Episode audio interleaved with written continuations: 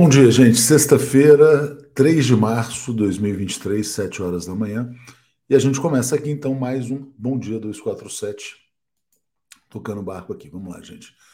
Bom dia, Jorge Elias, dando aqui um bom dia a toda a comunidade. Bom dia a Isabela Avelar. Bom dia. Lula muito corajoso. Enfrenta de frente o Banco Central, acionistas da Petrobras e todo o mercado. Até a Globo News, que começou a atacá-lo agora, abaixou o tom. É, eu vou trazer uma notícia que é um pouco contraditória. A Globo está ameaçando o presidente Lula num editorial publicado nessa manhã. Bom dia, Regina. Bom dia aqui também a. Bom, Regina dizendo: combate Armor, contratos com Prefeitura do Rio, Governo do Rio. É, bom, rolos ali do Anderson Torres, né? A mesma empresa que está é, tá ligada ali à invasão do Capitólio. Bom dia Ricardo Garcês. Bom, deixa eu botar rapidamente o que eu coloquei hoje de manhã no Twitter foi isso aqui, olha só. Editorial do Globo dessa sexta-feira é uma ameaça explícita ao presidente Lula. Ou ele mantém o assalto dos combustíveis e reparte os ganhos com os sócios minoritários da Petrobras, ou nós derrubamos a sua popularidade, né? Olha que interessante, né? Vendo o editorial do Globo hoje, a gente percebe que se conseguiu o crime perfeito aqui no Brasil, porque quem comete o crime, na verdade, não é o acionista minoritário, quem comete o crime não é o setor privado. Quem comete o crime é o setor público. De que maneira? A Petrobras cobra preços abusivos da sociedade brasileira, recolhe um dinheiro extraordinário que ela não deveria recolher. Muito simples. Por exemplo, em vez de cobrar 4 pela gasolina, cobra 6. Em vez de cobrar 50 pelo gás de cozinha, cobra 120. Né? E esse lucro que é recolhido nesse crime cometido por uma empresa estatal, ele é compartilhado integralmente com seus acionistas. E aí os sócios minoritários se favorecem deste assalto. Né? Eles nem não precisam nem sujar a mão, né? não precisam nem apertar o gatilho. Quem está apertando o gatilho, no caso, é a Petrobras. Fica muito confortável. Por isso que o Globo, e eu tenho praticamente certeza de que eles têm posições gigantescas em Petrobras, eles pressionam o governo Lula a manter essa situação. O presidente Lula falou o seguinte: olha, é, criticou ontem no lançamento do Bolsa Família os dividendos gigantescos da Petrobras e falou que metade disso aí tinha que ser investido no crescimento do Brasil. É, eu queria dizer o seguinte: dizer, o Lula está certo, evidentemente, mas uh, a maneira de investir no crescimento do Brasil não é só não distribuir dividendos e investir um pedaço é também, na verdade, devolver para a sociedade o que vem sendo cobrado em preços abusivos. Se as pessoas tiverem mais renda para consumir, isso também, evidentemente, se traduz em maior crescimento econômico. Aliás, uh, o, o, jornal O Globo ele é tão ameaçador que ele coloca assim: olha, que o presidente Lula diz que vai ajudar, entre aspas, o povo. O povo é colocado entre aspas, né? E termina dizendo o seguinte: olha, se o Lula insistir em controlar os preços dos combustíveis, a sua popularidade vai cair. A gente para para pensar. É, aumentar a gasolina, como aconteceu no governo Lula nessa semana, evidentemente não é uma política popular. Já está cheio de meme aí circulando na direita, na extrema direita, do pessoal perguntando: cadê a picanha? Né? Cadê a cerveja? E as pessoas receberam, de fato, objetivamente, um aumento dos combustíveis. Obviamente, a redução do preço dos combustíveis seria uma medida popular. É, mas o que o Globo está dizendo é que, se o Lula for pelo caminho da popularidade, eles vão derrubar a popularidade do presidente Lula. Eu não sei se eu fui claro, né? Dizer, então, claramente é uma ameaça de que eles podem partir para cima usando todas as suas ferramentas, né? É, bom, deixa eu seguir nesse tema da Petrobras para colocar só mais duas notícias. A gente fala muito sobre isso porque, de fato, é o tema central no Brasil de hoje. O presidente Lula dizendo: olha, vamos ter o controle da Petrobras em abril. O Brasil inteiro espera que ele tenha o controle da Petrobras em abril, quando muda o conselho de administração. Mas uma outra notícia também, que é destacada por nós aqui, é, diz respeito ao Alexandre Silveira, ministro de Minas e Energia. É, quando ele usa essa expressão, né? Só não estou mais entrosado com Lula do que a Janja. É, esse tipo de metáfora é, sexual é quase que um detector de bolsonarismo, né? Então isso aí já é extremamente suspeito.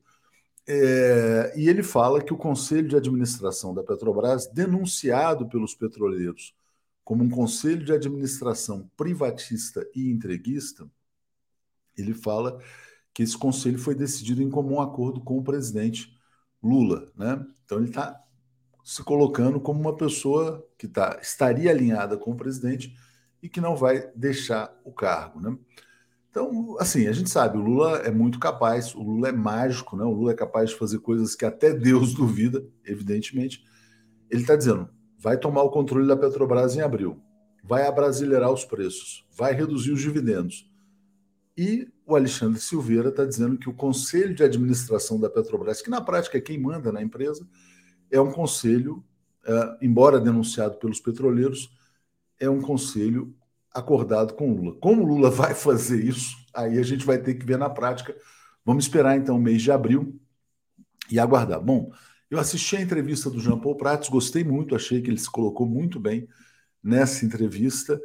É, e fala de fato em mudar a situação da Petrobras, uh, cobrar preços mais competitivos, que o preço de importação não tem que ser a referência da Petrobras, é, e ao mesmo tempo falou que é muito fácil você dar lucro rápido, né? Por exemplo, estava no auditório, falou: se a gente vender esse auditório com tudo dentro, isso impacta positivamente o lucro. Só que no dia seguinte não tem mais auditório.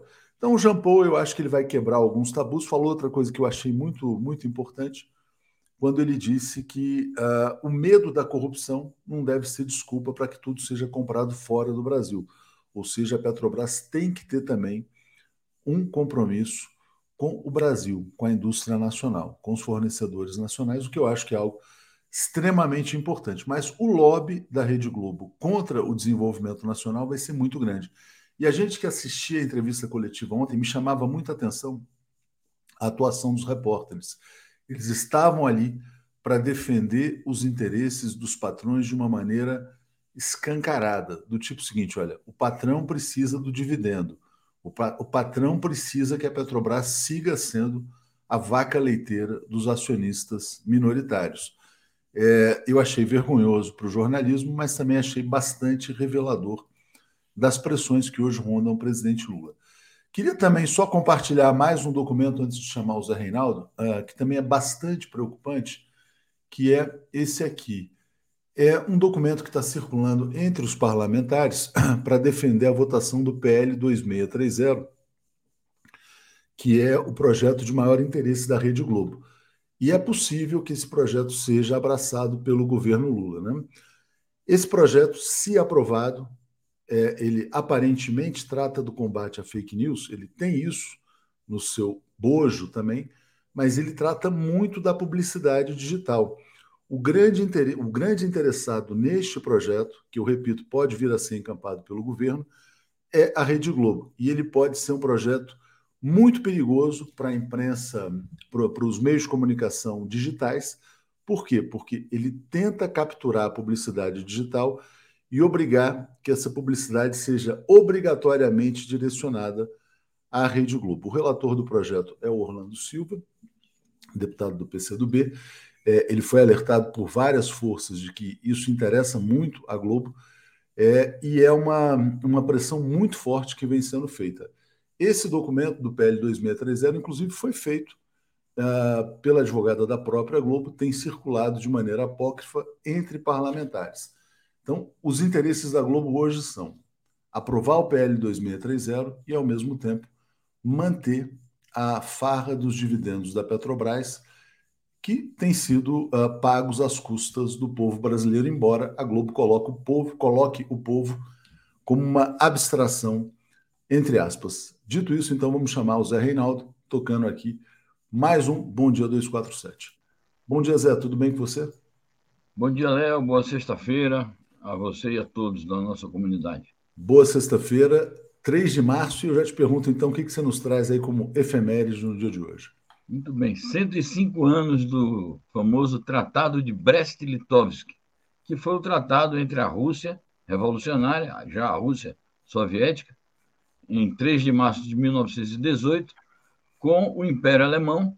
É, a conquista da paz, a assinatura de um acordo de paz entre a Rússia e o Império Alemão era uma das bandeiras principais da Revolução Russa e, portanto, três meses depois da sua vitória, é uma delegação é, da Rússia soviética foi a esta cidade da Bielorrússia, negociou com o Império Alemão, naturalmente sofreu muitos prejuízos territoriais à Rússia, porque teve que entregar territórios imensos da Bielorrússia, da Ucrânia, é, dos países bálticos, mas foi o preço que a Rússia pagou, a Rússia soviética, revolucionária, para conquistar a paz. Depois esses territórios foram recuperados de outra maneira. Enfim, é uma data histórica porque foi um dos momentos cruciais que levaram ao final da Primeira Guerra Mundial. Zé Reinaldo aqui dando aula de história também. Hoje estava navegando no Twitter de manhã cedo, também tem uma lembrança, quatro anos da morte da. Quatro? É, ou cinco anos da morte da atriz Tônia Carreiro também, que foi no dia 3 de março. É, o Gilberto está dizendo o que aconteceria com o Conselho de Administração do Bradesco se decidisse distribuir todo o lucro aos seus acionistas. Provavelmente seria dissolvido, né, por não estar tá cuidando da sustentabilidade uh, de longo prazo de uma empresa. Né? Bom, vamos seguir aqui. Uh, só agradecendo, Deva Vassante está dizendo, não ficou claro para mim uh, este projeto ao que o Léo se refere. É o, projeto, é o PL 2630. É o projeto que está sendo apressado para supostamente combater fake news, né? mas ele tem como objetivo, uh, na verdade, não explícito, que é o jabuti no projeto, que é transferir os recursos da publicidade digital para a Rede Globo. A Globo é a principal interessada nesse projeto, né? então é muito perigoso. Bárbara Arena está dizendo, TV 247, promotora da consciência do povo brasileiro. Mas, ó, dá um trabalho, viu, Bárbara? Obrigado. Obrigado aí pela lembrança. Zé, vamos, vamos trazer então aqui, eu queria já destacar a sua coluna que você publica nessa, nessa sexta-feira, antes de entrar nos outros temas. Né?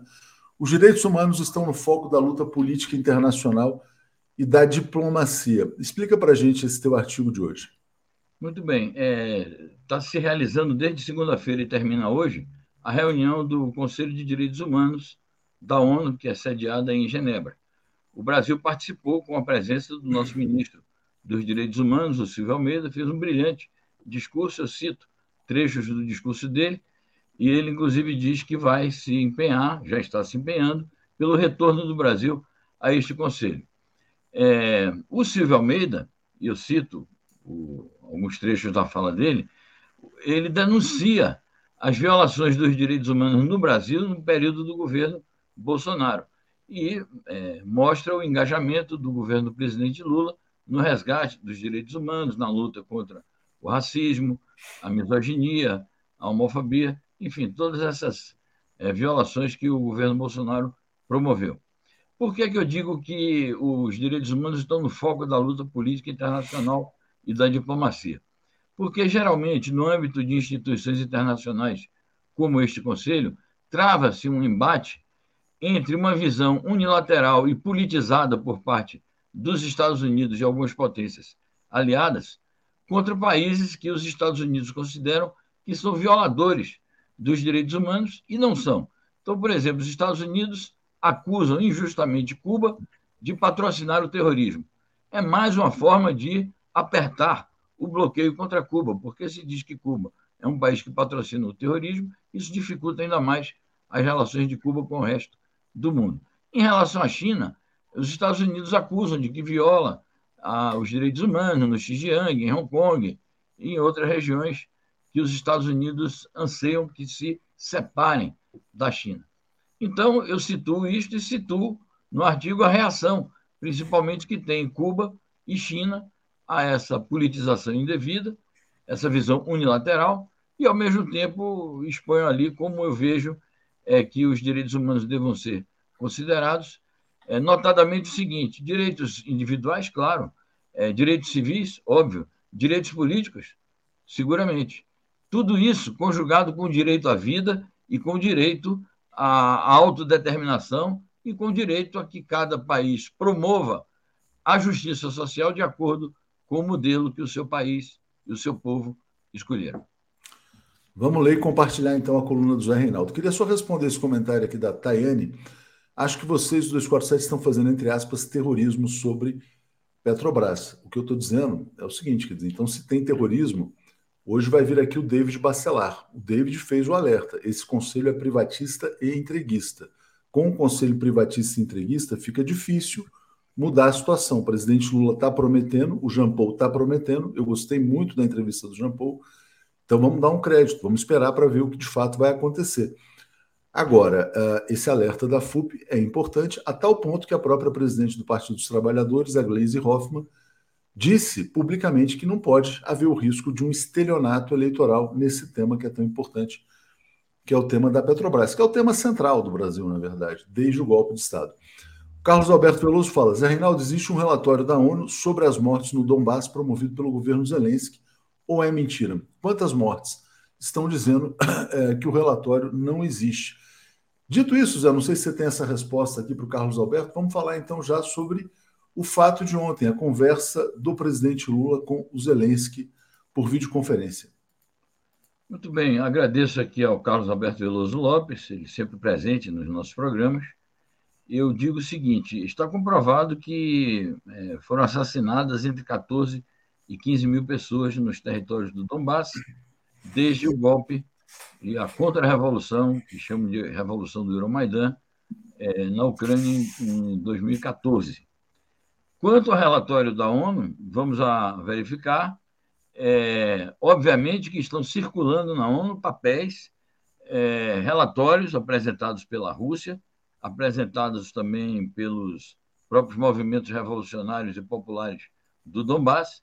A questão de se já foram aprovados ou não é uma questão a verificar mas há documentos, sim, em circulação e em exame na ONU a esse respeito.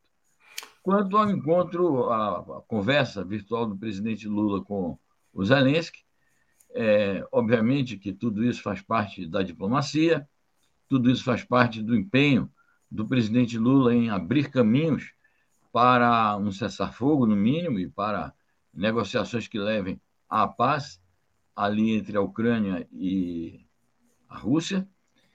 É, então, também o presidente Lula está no seu papel, porque ele é, quer demonstrar que o Brasil é neutro, então ele conversa com a Ucrânia, diz que vai conversar com a Rússia também. É, agora, ali foram feitas algumas afirmações que a gente sabe que são polêmicas e que não serão bem acolhidas pela Rússia, como, por exemplo, que o Brasil defende a suposta, né, chamada integridade territorial da Ucrânia partindo do pressuposto de que a Rússia viola a integridade territorial da Ucrânia. É o mesmo princípio pelo qual o Brasil votou é, contra a Rússia no Conselho de na, na Assembleia Geral Especial da ONU a esse respeito e conceito que mereceu uma crítica direta do Ryabkov, que é o vice-chanceler da Rússia, que disse que e o Lavrov também disse que não concordava com a posição do Brasil, compreende a posição do Brasil, mas não concordo com ela.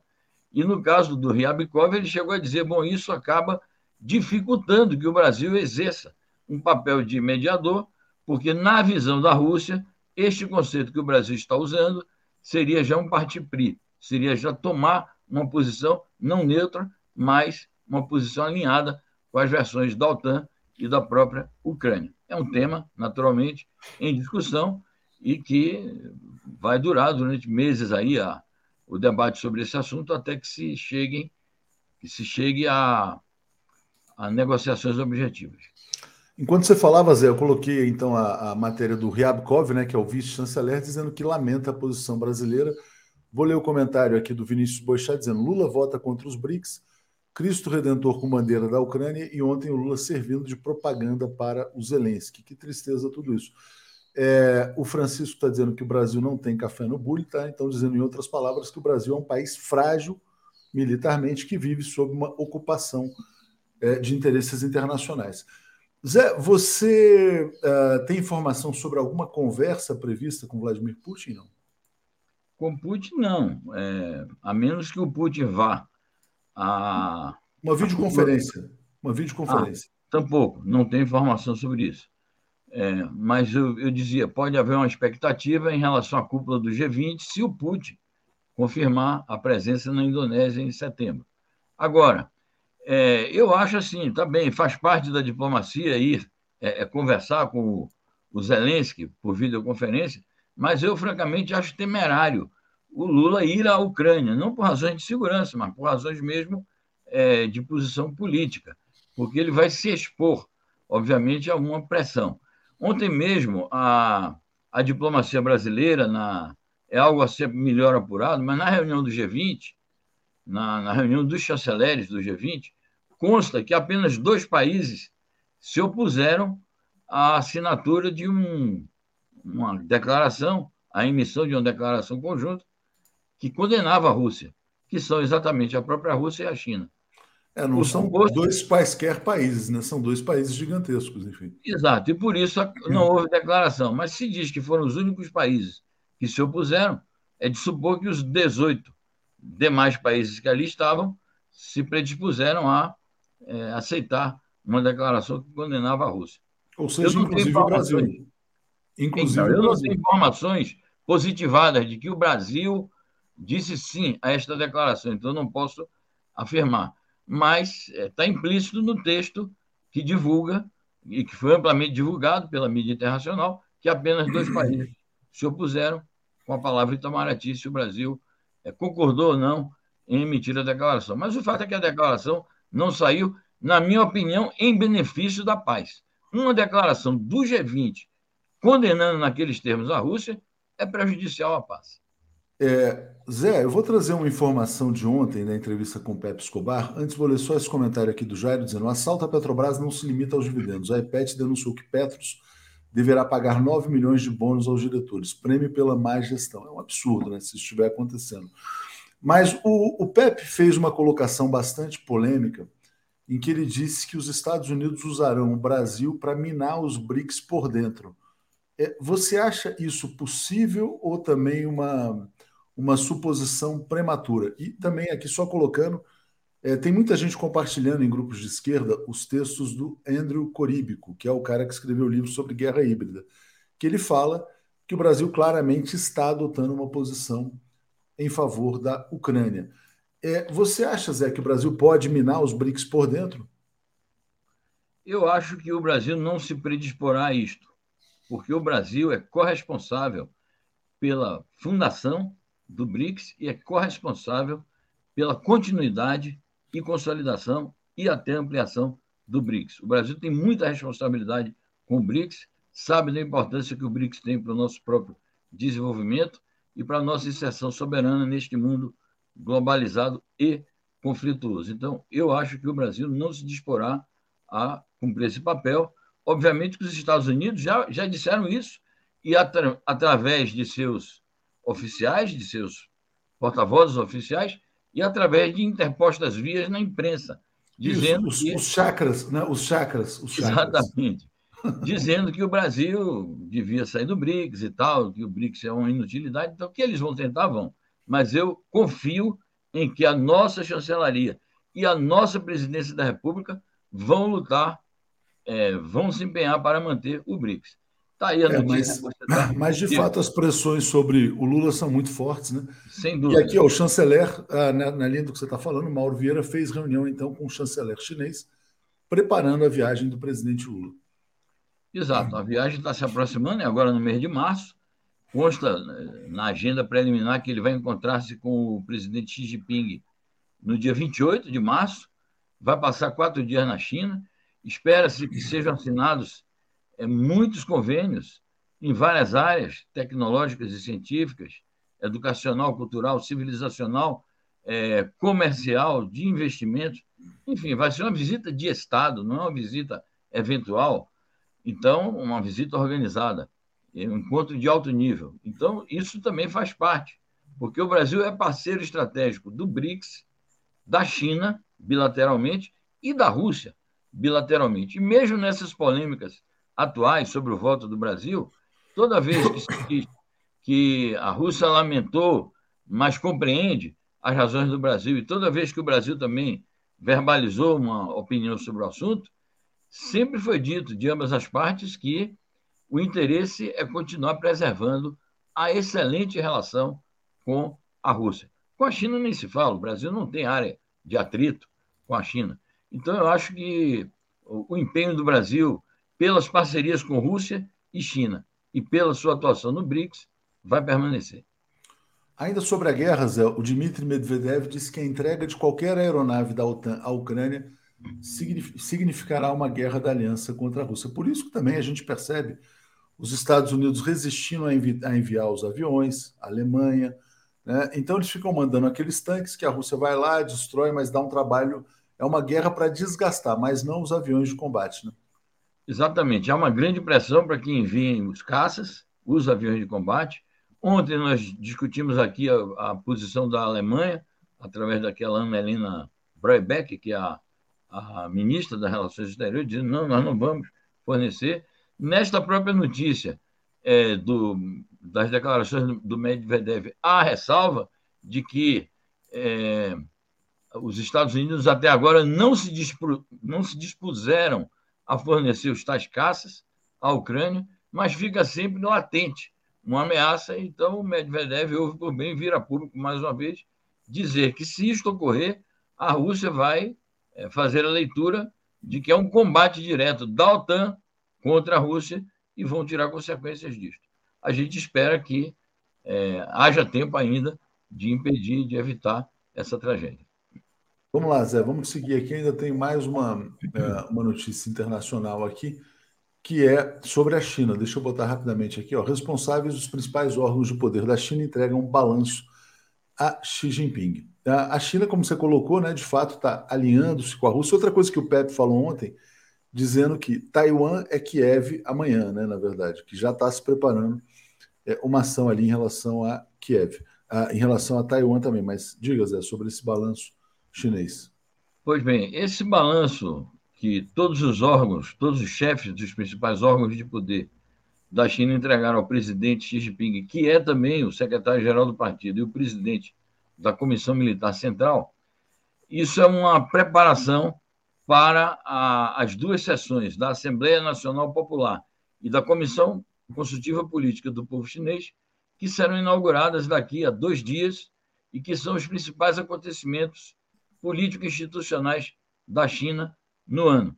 Então, como prévia destas reuniões, como preparação destas reuniões, os chefes dos órgãos de poder entregam à autoridade máxima do país relatórios de trabalho que certamente serão enviados também à Assembleia Nacional do Poder Popular e ao Conselho Consultivo Político do Povo Chinês para exame, aprofundamento e derivar daí novos planos de atividade para o ano de 2023. Então, fiquemos atentos, porque são acontecimentos importantes que se darão na China nos próximos dias e nós vamos cobrir. Temos aqui já contatos estabelecidos para noticiar diariamente estes grandes acontecimentos a partir do dia 5. Zé, e esse levantamento também que saiu na agência Reuters, né, que eu acho que só vai aguçar essa competição Estados Unidos-China, um levantamento de que a China está na frente dos Estados Unidos na competição global por todas as novas tecnologias emergentes aí do mundo. Diga. É uma importante informação e, e o que chama a atenção é o seguinte: foram os próprios Estados Unidos que financiaram a pesquisa.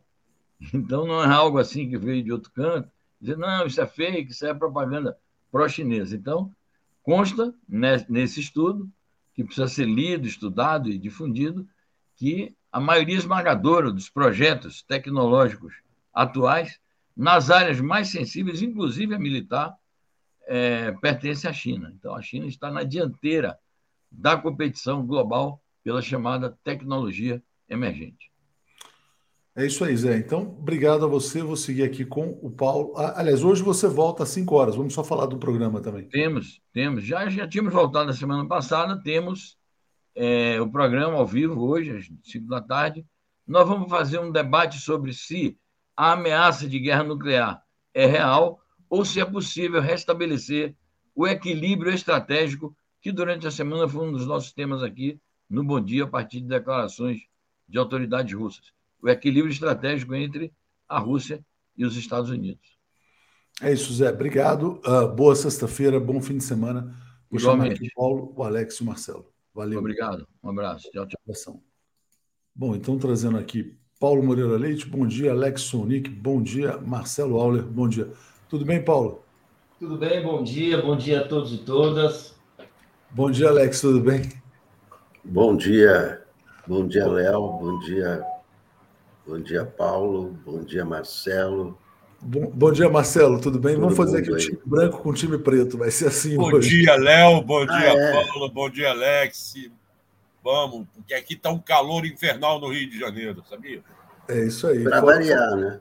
Para variar, variar. céu limpo, limpo, limpo, limpo. Brilhante o céu. Mas para a gente fazer time branco contra time preto, a gente faz é. assim ou a gente é. faz assim? Tanto faz. Tanto faz, ou então faz invertido.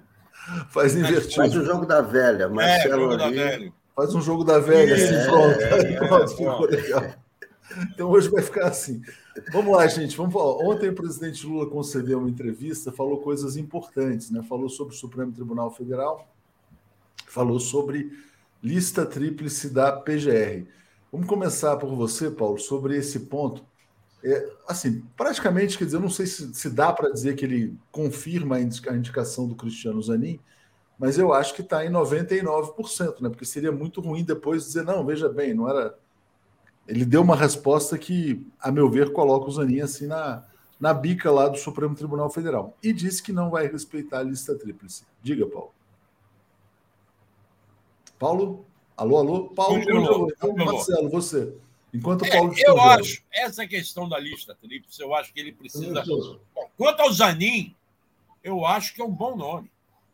É um excelente, um excelente jurista, mostrou capacidade. Você está no. Peraí, Paulo, Paulo, você travou e destravou. É melhor.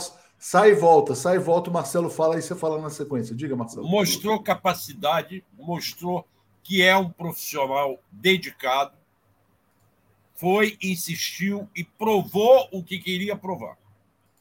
Quanto à lista TRIPS, eu ainda que não se respeite a lista TRIPS, eu acho que ele deve conversar. Claro, cada um tem seus suas indicações. Eu tenho ótimas referências do Bigonha, que é um subprocurador capacitado. Outros têm de outras pessoas. Isso vai caber ao Lula fazer avaliação lá na hora conversando com todo mundo. Há uma questão dessa lista tríplice que eu sempre critiquei um pouco, que a lista tríplice é feita pelos procuradores da República, do MPF. E a Procuradoria Geral, o Ministério Público Federal, não é apenas a Procuradoria da República, tem Procuradoria do Trabalho, que nunca foram levados em consideração, ouvir, eles nunca foram ouvidos sobre quem poderia ser. E há ainda o Ministério Público Militar, que é de menor peso, mas também existe. E mais o Ministério Público do Tribunal de Justiça do Distrito Federal e Territórios, que atua em Brasília. Então, eu acho que a consulta pode ser feita, não obrigatoriamente para ser respeitada uma lista tríplice, porque há uma certa uma certa tendência ainda dentro do MPF dos lavajatistas. Nós temos que ficar atentos aos lavajatistas, tanto no MPF como na Polícia Federal também. Já falei isso várias vezes. Alguns nomes chegaram a ser barrados agora na Polícia Federal pelas ligações que eles tinham com o lavajatismo. Tá? É, vamos passar para o Alex aqui, o Paulo deve estar se reconectando. É, antes, lendo aqui o superchat do Joaquim, dizendo: a Rússia envia combustível nuclear para a China, plutônio, Spam TV. Ângela diz que Lula é estrela guia da paz. Denise fala: Alex, você não está com febre, né? Então vamos passar para o Alex. Alex, ontem a gente falou sobre o Zanin e você falou que achava que o Lula não indicaria. Não está certo que o Lula vai indicar, mas de qualquer maneira, ele falou que hoje a indicação dele seria muito bem compreendida pela sociedade porque uh, é um grande jurista, enfim, um grande nome do direito. E ao mesmo tempo falou da lista tríplice também. Queria te ouvir sobre esses dois pontos. Então, primeiro eu queria perguntar a Denise Lial que, por que ela está falando sobre febre. Não sei. Hoje não está com febre. O que quer dizer isso? Por favor, Denise, me explique. No próximo comentário eu trago. Já estou trazendo o Paulo. o Paulo, o Paulo já está reconectado. Conseguindo sair do naufrágio. Mas, mas o seguinte, é, eu acho que o Lula está afim mesmo de indicar o Zanin, mas não deveria. E nem o Zanin deveria aceitar, para o bem das biografias dos dois. Não estou colocando em, em, questão as, eh, as virtudes, o caráter, o notório saber jurídico do Cristiano Zanin, mas as ligações são muito evidentes entre Lula e Zanin, vai ser visto como recompensa. Olha, obrigado. Não, não pode. É, ele pode, ele quer indicar, indica, é, mas eu, eu acho que ele não deveria indicar o Zanin. Zanin tem luz própria, tem vida própria, agora ele é advogado das americanas, quer dizer, né, um cara que está com a vida resolvida, que não. É, eu não acho que vai fazer bem nem para ele, nem para o Lula e nem para o Zanin. E pode acontecer a mesma coisa com o Toffoli, né? O Toffoli era advogado-geral da União, foi lá, aí de repente, para mostrar que ele é independente, né? É, e para isso também, é muito óbvio que, é claro, você sabe, você só veste aquela toga, é, ela vira uma outra pessoa, né? ela é pessoa togada, enfim, com toda a qualificação do, do, do Zanin, eu acho que o Lula não deveria convidar, nem o Zanin deveria aceitar. É, bom, vamos ouvir então o público, Vox Populi, Vox Dei. É, o que o Lula fez, na verdade, foi rebater seu argumento, que o que ele disse ontem foi a indicação do Cristiano Zanin seria quando compreendida da maneira mais natural pela sociedade brasileira. Paulo, Zanin e lista tríplice. Olha, primeiro só, só uma coisa, Alex. Uh, quem acompanhou a, a, trajetória dos dois, eu acho que sabe que não dá para comparar uh, o Toffoli com o Zanin o Zanin com o Toffoli. Eu acho que são trajetórias diferentes, estaturas diferentes. Eu acho que não, não tem isso. Eu acho que o, Jair, o Zanin é um candidato natural a, ao Supremo.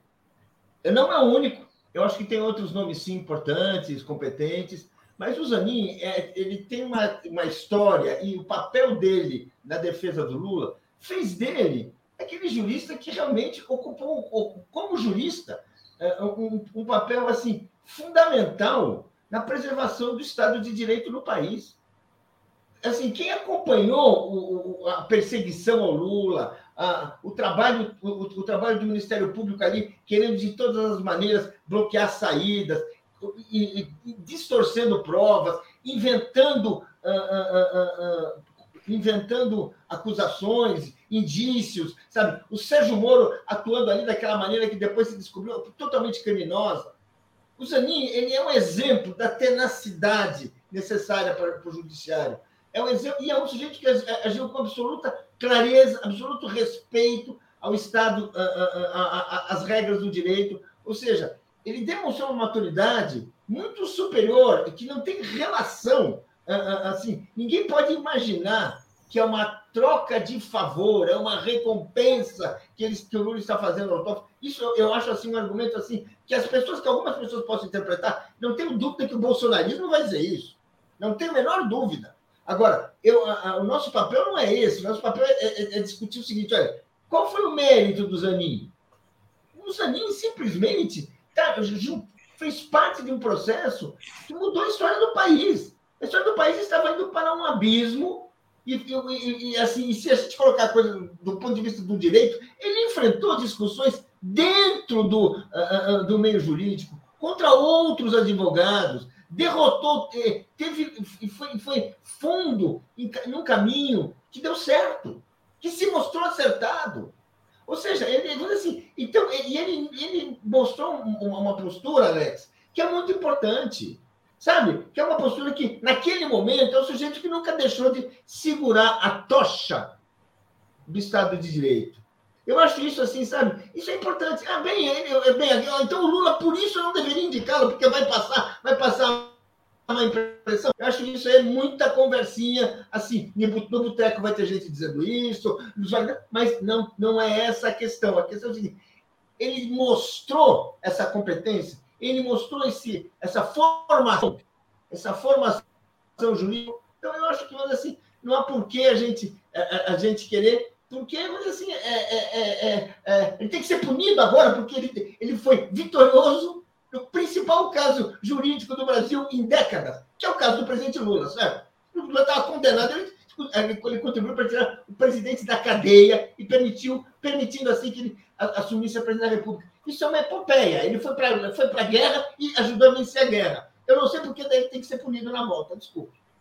Está é, tá colocado, uh, Paulo, deixa eu só trazer aqui, pedir para as pessoas votarem ao máximo, porque agora, como a gente fez ontem, né, no caso do Alexandre Silveira, eu vou também fazer, pedir uma matéria sobre esse caso. Então, quanto mais voto, melhor.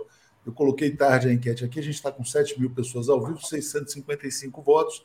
Vamos tentar ter uns 5 mil votos aqui nessa pesquisa.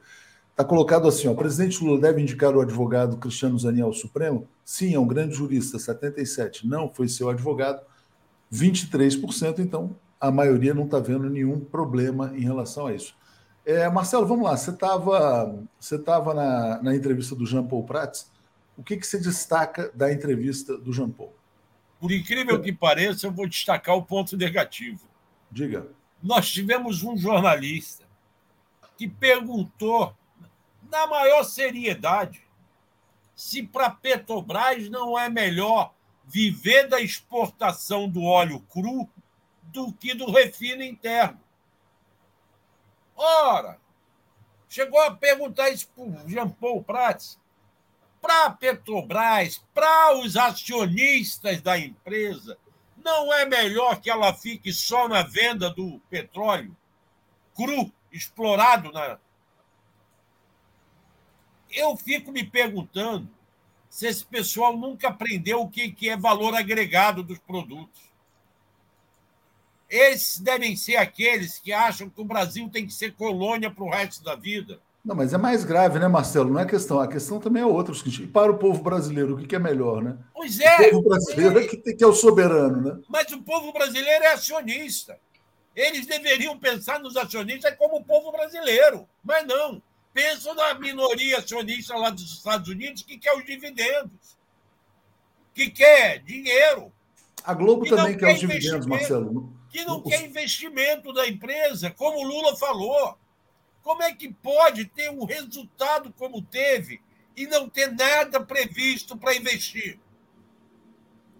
Como é que podem continuar querendo que o Jean Paul Prats, e ainda bem que ele falou que não vai ser assim, continue usando o PPI, que ele deixou claro, isso é uma coisa abstrata. Não é para ser levado ao pé da letra como estão levando. Você não pode pegar o diesel que sai da Reduc, produzido pelo, no Brasil, explorado o petróleo no Brasil, e agregar esse valor o valor da importação de diesel, que não houve. O valor pago em Roterdã e mais a taxa de transporte, de importação, de imposto, como querem tem que ser um preço nacionalizado. Você tem que levar em conta o valor do óleo no exterior, tem que levar em conta. Mas não é o pé da letra. E é essa a questão que ele colocou e que parece que ter desagradado a muitos. Nós não vamos seguir por esse valor de PPI. Nós vamos respeitar as regras do jogo, não vamos mudar as regras do jogo agora, só depois que mudar o conselho, mas o preço será calculado pelo custo de produção nacional. E será, nós não vamos usar o preço dos nossos adversários que importam, dos nossos concorrentes. Vamos fazer o nosso preço para o nosso mercado. Eu quero garantir mercado, garantir consumidor brasileiro no melhor preço que eu puder oferecer. E é isso que tem que ser. Vamos lá, Marcelo, deixa eu trazer então uma outra notícia aqui para passar para o Alex aqui a bola. A Denise está dizendo, Alex, você está contra a indicação do Zanin. Uh, o Gilberto Geral está dizendo, Zanin tem caráter, não se curvou às hostilidades de Moro, o então todo-poderoso do Brasil, demonstrou ser preparado e equilibrado. Tereza Cristina está eh, nos apoiando. Aliás, uma outra coisa interessante né, sobre essa coisa do, de uh, indicar A, B ou C, né, é, o Sérgio Moro foi para o governo com uma promessa de ir para o Supremo Tribunal Federal. E o Bolsonaro, depois, ah, não, na próxima eu te indico. tal. E não fez isso por virtude, né? Fez isso porque ele preferiu outros nomes que também eram muito próximos a ele e que tinham mais a sua confiança do que o Sérgio Moro. Né? O Bolsonaro não considerava o Moro confiável. Acho que a questão do Lula não é recompensa, é confiança também. A Denise está dizendo: PML, uh, Paulo, todo o Brasil é Zanin. Mas, Alex, eu quero te trazer essa fala aqui do Alexandre Silveira. A gente vai falar daqui a pouco do Juscelino também. Mas o, o Alexandre Silveira não será demitido. Né? Quem vai ser demitido é o Juscelino, mas vamos falar antes do Alexandre. É, ele diz que fica no cargo e provoca. Essa frase eu achei extremamente deselegante. Ele fala assim: só não estou mais entrosado com o Lula do que a Janja, né? Ou seja, eles estão então numa relação quase passional, não carnal. Dizer, né? não vamos o que, que seria a né? relação Lula-Silveira? Mas, Alex, o que você diria desse cara e, dessas, e da própria entrevista do Jean Paul? O que você achou também? É, o Jean Paul, o Jean Paul foi muito didático. Ele esclareceu como é que as coisas funcionam, esclareceu que a Petrobras, primeiro, que não, não detém monopólio, que a Petrobras tem concorrentes no mercado nacional, como a Shell, como a ESSO, como a ESSO. E essas empresas internacionais que estão no Brasil concorrendo com a Petrobras trazem o petróleo de fora. Então, é claro que o custo é maior do que o do petróleo da Petrobras. E o que, que ele explicou para todo mundo claramente? É que essa, essa tal da PPI, que, é, que é o, é, não é o preço internacional, mas sim o preço de importação, é, é uma camisa de força para a Petrobras. Por que, que a Petrobras não pode cobrar o preço dela, e sim cobrar o preço que a ESSO, que a, que, que a Shell cobra aqui, porque, porque importa. Então, essa camisa de força, ele explicou claramente. E outra coisa que ele deixou também muito, muito salientado é que não existe um, um preço único de gasolina no Brasil. É, aqui mesmo em São Paulo, na, na, na mesma avenida, você vai encontrar quatro preços porque um comprou de, de Mataripe, outro comprou não sei da onde. Então não tem esse negócio, o preço não está congelado. O preço é livre, tem um parâmetro. E o que ele também explicou é que agora, com, a, com, com o novo governo, é, em vez de PPI, vai haver uma outra regra. Né? A, depois de abril, a reunião do novo conselho, e etc. E essa outra regra vai levar em conta isso, vai levar em conta que a Petrobras não pode, é, é, não pode atuar para favorecer o competidor. Isso que ele deixou claro, estamos competindo. Eu procuro o meu mercado. Se eu puder baixar dois centavos para conquistar o mercado, eu vou baixar. Então é muito óbvio isso, né? Foi uma é conversa é excelente, eu, eu... que ele, ele esclareceu muito, né? a questão toda, sem passionalismo, sem. É, o Jean Paul realmente ele saiu muito bem nessa entrevista, ele foi brilhante em vários momentos ali. Isso que você falou, Alex, do preço de importação, ele colocou o seguinte: quer dizer, isso aí era bom para o importador, né? Porque é o seguinte, dizer, se a Petrobras, que pode cobrar um preço menor, cobra o preço que viabiliza o importador, tem alguma coisa errada. Mas foi isso que o Temer fez. O Temer, o Temer e o Bolsonaro, eles atuaram no Brasil para favorecer os interesses internacionais e dos acionistas minoritários da Petrobras, que cobram um preço maior do que o necessário dos brasileiros. Embora a Petrobras não seja monopolista, ela tem, ah, vamos dizer assim, o domínio do mercado brasileiro, ela cobra mais do que devia. Então, o que a Petrobras fez com Temer e Bolsonaro?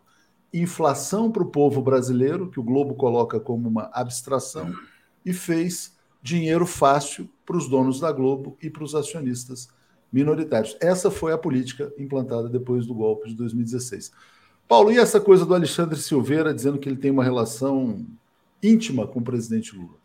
Olha, eu achei uma vergonha, eu achei uma tentativa de demonstrar uma força que talvez ele não tenha.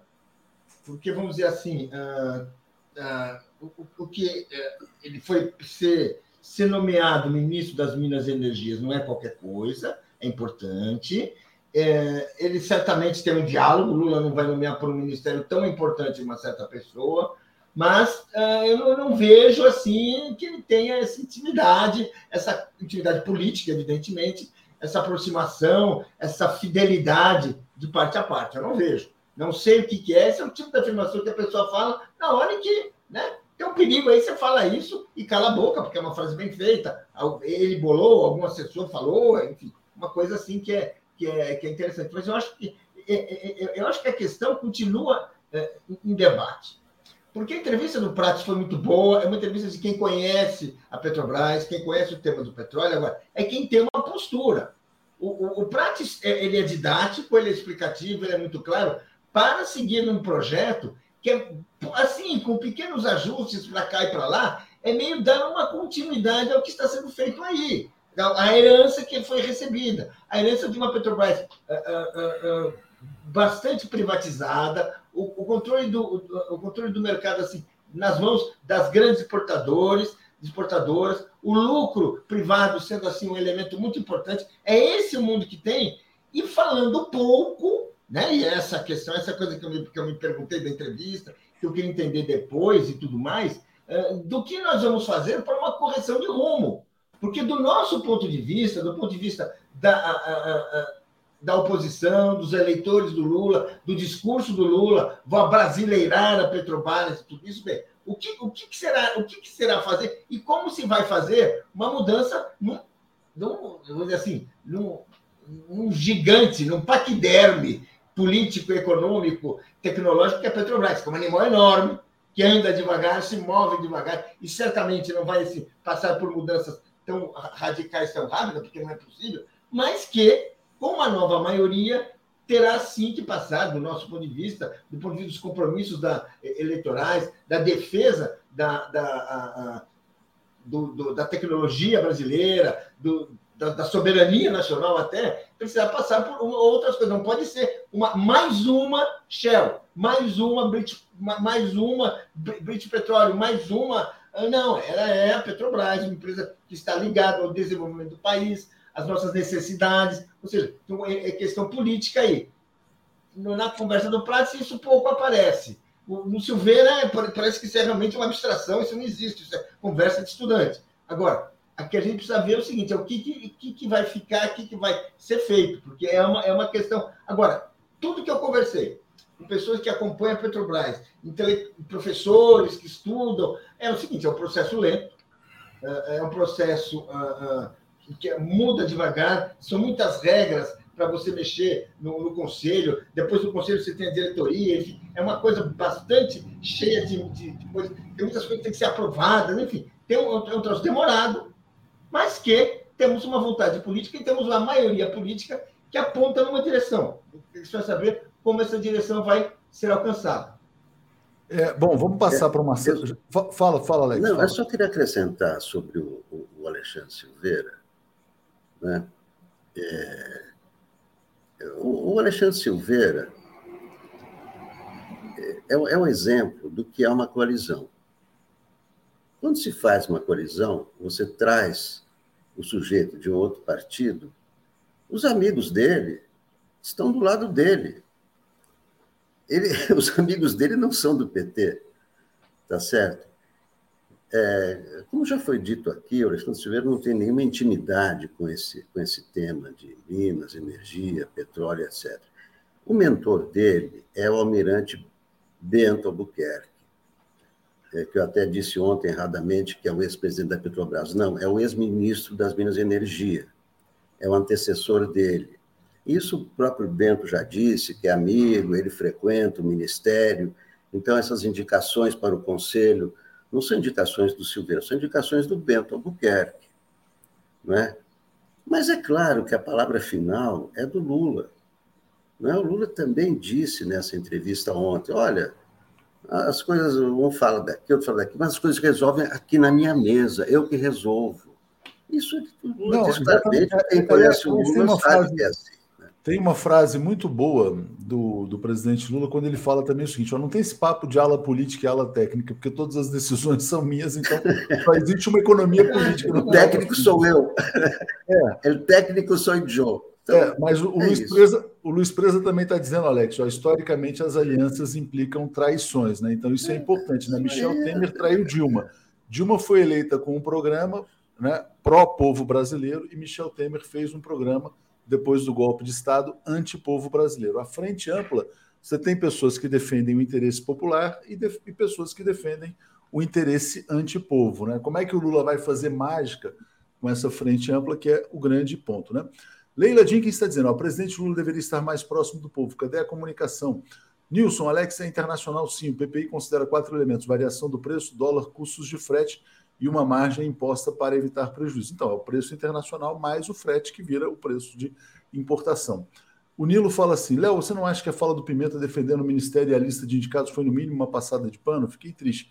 Eu acho que é isso que o Alex falou, quer dizer, a coalizão, você tem que equilibrar, porque se o Lula não vai demitir o ministro, ele tem que falar, então o ministro está prestigiado, né? Tem que ser mais ou menos isso. E depois dá um jeito lá de controlar o conselho, mudar o conselho, enfim. Mas o David vem aqui hoje vai falar sobre esse tema, né? O Carlos Lessa fala, do jeito que fala, parece um petista raiz de BH. Aí não sei se era. Eu perdi um pouco o contexto. Oriovaldo Neri fala assim: ó, lista tríplice é indecente, quem tem que indicar é o presidente eleito uh, pelo povo. E o Jairo fala de maracutaias aí da Petros, que o David vai falar também. Marcelo, vamos lá. Hoje tem a demissão do ministro do Cavalo ou não? Que é, assim, é, é uma vergonha, né, esse cara ser ministro das comunicações, mas diga. Áudio, áudio, áudio. O Lula falou que chamou para conversar na segunda-feira. Ele estava no exterior, parece. Aí essa conversa vai ficar para segunda-feira para ver o que, que o Juscelino vai falar. Eu, o Juscelino, pelo que eu soube, já andou devolvendo as diárias que ele recebeu ilegalmente. Eu acho que ele já pisou na bola demais. Mas, pela conversa com o Reinaldo Azevedo, o Lula disse: ainda vou dar a chance dele provar a inocência. Esta questão do direito à defesa, o Lula vai levar a fé em fogo, por conta de toda a experiência que ele já teve no passado e acho que ele está certo. Chama o cara, o cara se explica, e aí conversa e acerta. Vai ter que ter um acerto. Esse cara pisou demais na bola. Não dá para continuar assim. Agora, depois, Léo, eu quero voltar à questão do trabalho escravo, tá? Que é uma coisa muito grave também nessa história toda aí. Tá, vamos falar. Então, só fechar, então. O Juscelino cai do cavalo, Paulo. Tem que cair desse cavalo, por favor. Mas, pelo amor de Deus. Pelo amor sabe, de Deus. Eu acho né? que não é nenhuma questão. Tem, tem o lado ético, ele foi viajar, uh, sabe, assim, tá, tá, tá. Vida de bom vivan, parece um playboy, não parece um ministro. Ok. Mas tem um outro lado. Para que, que nós queremos um Ministério das Comunicações? Ele não tem proposta. Ele é um bom vivan que não sabe para que serve o Ministério das Comunicações, porque se soubesse, não ia estar tão atormentado que nem ia estar passeando, ia estar chamando discussões, promovendo, tomando iniciativas para resolver o problema de um país que, gente, a, a, a, comunicação pública foi um dos dramas que permitiu um golpe de Estado em 2016.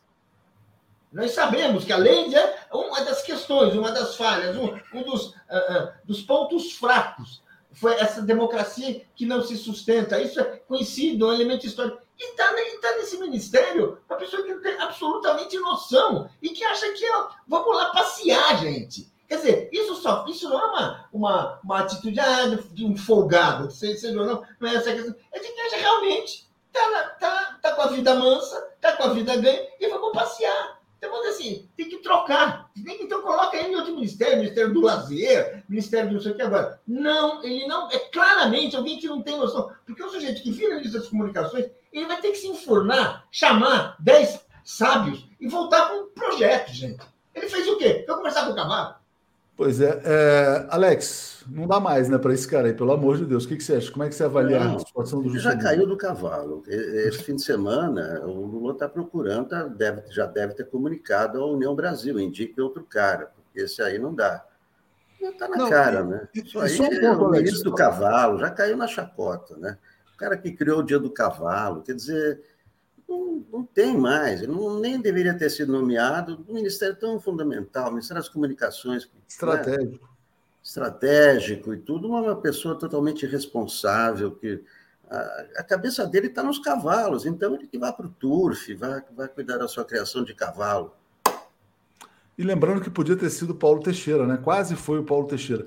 Marcelo, diga lá é, sobre Bom, é, a questão do trabalho escravo que você ia mencionar. Pois é, ontem houve uma audiência do Ministério Público do Trabalho com a tal firma Fênix Serviço de Administração e Apoio e Gestão de Saúde, que é quem contratou os baianos e explorou com trabalho análogo à escravidão. E essa empresa está se recusando a fazer o acordo. não está reconhecendo o trabalho análogo à escravidão. Isto mostra que a questão não está totalmente resolvida. Na quarta-feira, nós levamos no Boa Noite o doutor Italvar Felipe de Paiva Medina, que vem a ser coordenador do CONAET. O CONAET é o Conselho Nacional de Erradicação de Trabalho Escravo e Imigrações. E ele me deu um dado assustador.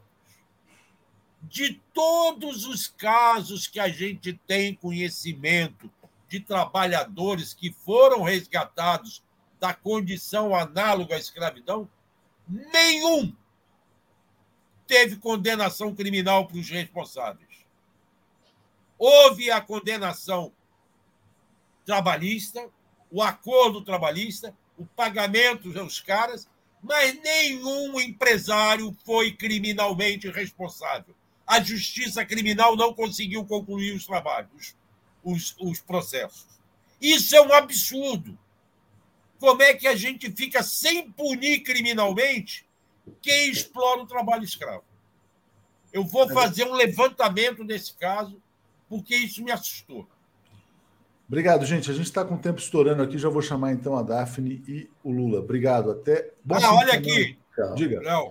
Hoje tem, aqui no Rio de Janeiro, nosso querido Aroeira estreando um show lá no Corne Velho, Rua Corne Velho 164, às seis e meia da tarde. A turma do 247 vai estar toda lá para prestigiar o Aroeira. Boa, Marcelo. Obrigado. Valeu, gente. Abraços. Apresentação de Daphne Ashton. Opa, cadê a Daphne? Esquecemos da apresentadora. Bom dia, Daphne, tudo bem? Bom dia, Léo. Bom dia, Lula. Só fazendo uma correçãozinha, 174, Cosme Velho 174. Marcelo é, deu endereço Marcelo ficou apressado com o Merchan aí. Correu. Bom dia, Lula, tudo bem? Bom dia, tudo bem? Bom dia, bom dia. Muito obrigado ao Zé Carlos Brandão, nosso novo assinante. Vou atualizar aqui os comentários antes de passar para vocês. É, rapidinho, ah, onde que eu tinha parado? tinha parado na Leila. Então vou seguir aqui com o Douglas dizendo: ó, PPI é contra o que o mercado prega. A Petrobras deve precificar de acordo com o seu custo. Se o PPI fosse bom, deveria valer para todas as commodities. O que o PPI faz é a Petrobras inflaciona seu preço, assalta os brasileiros, paga dividendos para a Globo e outros acionistas e viabiliza o mercado dos importadores. Por isso que tem um lobby muito grande criado pelo Temer e pelo Pedro Parente. Cícero Pereira. Zanin lutou contra o Lofer promovido pela farsa jato no tempo em que Moro era endeusado pela mídia. Carlos Alberto, vamos ser coerentes. Todo mundo sabia que essas coisas iriam acontecer. Agora, pedir a cabeça do ministro das Comunicações e deixar o de Minas Energia, que atende as importadoras, é demais. Frente ampla que se dane. Eu também acho. Bom, eu acho que é um, é um escândalo né, o ministro do Cavalo ser ministro das Comunicações. Mas também acho que é um escândalo a frente ampla chegar numa área tão sensível quanto a área de energia. Carlos Eduardo Lessa está dizendo: a tuxa equipe de anistia da Damares já foi substituída? Sim. Inclusive, quem está na comissão de anistia é o Marcelo Shoa, né, que vai vir aqui em breve ao 247 para falar sobre isso. Joselita está nos apoiando, agradeço muito a Joselita. Gente, queria dizer para vocês que a gente está com uma pesquisa no ar, 2.300 votos já. Vou perguntar para vocês dois. É, vocês veem algum impedimento ético para o presidente Lula indicar o Cristiano Zanin para o Supremo Tribunal Federal? Você, Daphne, depois do Lula, para a gente. Não vejo nenhum impedimento ético, de maneira alguma. O Zanin já provou é, que é uma pessoa corajosa, ética, discreto. Eu acho, não vejo nenhum impedimento, não. Você, Lula? Impedimento ético nenhum, né? Nenhum. O Zanin tem preparo o Zanin tem conhecimento é, jurídico. A questão que é mais pesada em relação à indicação do Zanin é a sabatina no Senado, né? porque é, o indicado precisa ser aprovado no Senado. Né? E o Zanin, por tudo que ele fez, por toda a trajetória dele lutando contra o lawfare, né, do qual o presidente Lula foi vítima, ele amealhou também adversários que hoje estão no Senado. Né? É, o, o Mourão, né? o Rogério Marinho, o Ciro Nogueira, né? são senadores. Então, é, essa contabilidade do crivo no Senado precisa ser feita. Agora, é, do ponto de vista ético e do ponto de vista do preparo jurídico, intelectual e da, e da trajetória moral do Zanin, né, ele é absolutamente tranquilo como indicável. É isso, gente. Então vocês estão com a grande maioria aqui, 81% defendendo a indicação dele. Bom, bom, bom programa aí para vocês, bom fim de semana. Valeu, gente. Obrigada. Abraço, obrigado, Tuxi. Queria agradecer ao José Carlos Brandão, que se tornou membro aqui conosco. Obrigada, José Carlos. E aí, Lula, queria começar com você falando sobre o Bolsa Família. Ontem teve o relançamento do programa, aliás, emocionante, né? O, o, o discurso daquela menina que foi beneficiária, Isamara, né? Isamara Silva, se não me engano. Isa, Isamara Mendes Silva, é, bióloga e cientista, né? É, e baiana do interior da Bahia, que deu um depoimento é, realmente emocionante. Aliás, você tem o um depoimento aí, Daphne? Não. Não tenho, mas é, posso procurar enquanto você vai falando aqui. Tá, então o depoimento dela foi emocionante. O depoimento dela é, me parece que calou a plateia, né, é, que estava lá, inclusive o próprio presidente Lula, né, porque ela, é, é, ela contou toda a trajetória da família dela por meio do Bolsa Família, que permitiu que ela tivesse educação, que se tornasse a primeira pessoa da família dela a fazer um curso superior, a cumprir esse sonho, a, a entregar esse sonho né, de virar cientista. E aquilo consolidou o, o Bolsa Família não é um mero programa de compra de voto, como foi o Auxílio Brasil, que foi a distorção absoluta desse programa social que nasceu né, com o governo Lula no primeiro mandato e que consolidou e que mudou a história de famílias brasileiras, que permitiu a ascensão social na base da pirâmide. E ontem, é, o, a, esse, o relançamento foi, eu falei no Boa Noite, aqui né, na TV 247 ontem, era um novo começo, mais uma vez, um novo começo do governo Lula, porque agora é no trilho social, né? Vamos ouvir o depoimento. Não, eu não consegui o vídeo, eu consegui a foto, né, aqui na Ah, perfeito. Não, porque eu te passei, um eu te passei aí... no WhatsApp, eu te passei ah, no, WhatsApp. no WhatsApp. É, dá uma ah, olhadinha tá. lá, tá? Ah, é... então tá, agora eu vi. Então, então o seguinte, é, além disso, o discurso também emocionante, não combinado, do ministro Wellington Dias. Vamos ver o discurso. Anunciado em 2003, lembro das muitas vezes que manhã foi à secretaria verificar se havíamos sido incluídos no programa. Eu havia voltar triste, pois só ela sabia a dor que era ver um filho pedindo um caderno e não ter condições para dar. Lembro que fiz até pedido na fitinha do Senhor do Bonfim para que manhã recebesse o Bolsa Família e guardo com carinho na memória o dia que ela chegou em casa com os olhos brilhando de alegria, trazendo a notícia que havíamos finalmente conseguido o benefício. Pela primeira vez na vida, Manhã conquistou o direito de administrar uma renda e, com toda a sabedoria de uma mulher nordestina e sertaneja, investiu como podia em nossa educação. O ano era 2006 eu tinha 10 anos, minhas irmãs 12 e 14 anos. E foi a primeira vez que fomos a uma loja comprar material escolar. Pela primeira vez, podíamos comprar cadernos de capa dura e lápis de cor. E digo com muito orgulho que esse foi um dos dias mais felizes da minha vida. Graças ao Bolsa Família, pude comprar meu primeiro livro de ficção. Também, graças ao Bolsa Família, passamos a comer o pão todos os dias antes de ir para a escola. Para Maninha e Painho, que viveram anos a fio sem nenhuma oportunidade, era difícil acreditar que nós, suas filhas, poderíamos trilhar outros caminhos. Até o dia que minha irmã mais velha passou no vestibular para pedagogia na Universidade Estadual do Sudeste da Bahia, a UESB. Neste dia, sem precisar dizer uma palavra, cada um de nós lá em casa soube que estávamos mudando o rumo da nossa história. Foi com todo o apoio dos meus pais e incentivo das minhas irmãs que passei para o curso de Ciências Biológicas, também na UESB, por meio de cotas para alunos da rede pública. Foi na universidade que olhei pela primeira vez em um microscópio e me deparei com um novo sonho de ser uma cientista. Mais que isso, descobri que eu poderia realizar esse sonho e tornar-me cientista. Passei então a sonhar com mestrado e doutorado, e me lembrei de ouvir pai falando quando era criança. Lula disse que até filho de pobre vai ser doutor.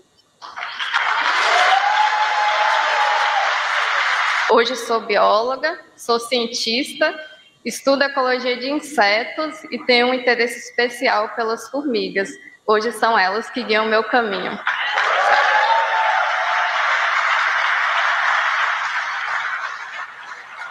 É isso. E posso dizer com orgulho, Painho, Lula estava certo. Eu me tornei doutora. Bom, o Lula chorou. A Janja eu, chorou. eu toda vez que vejo né? choro.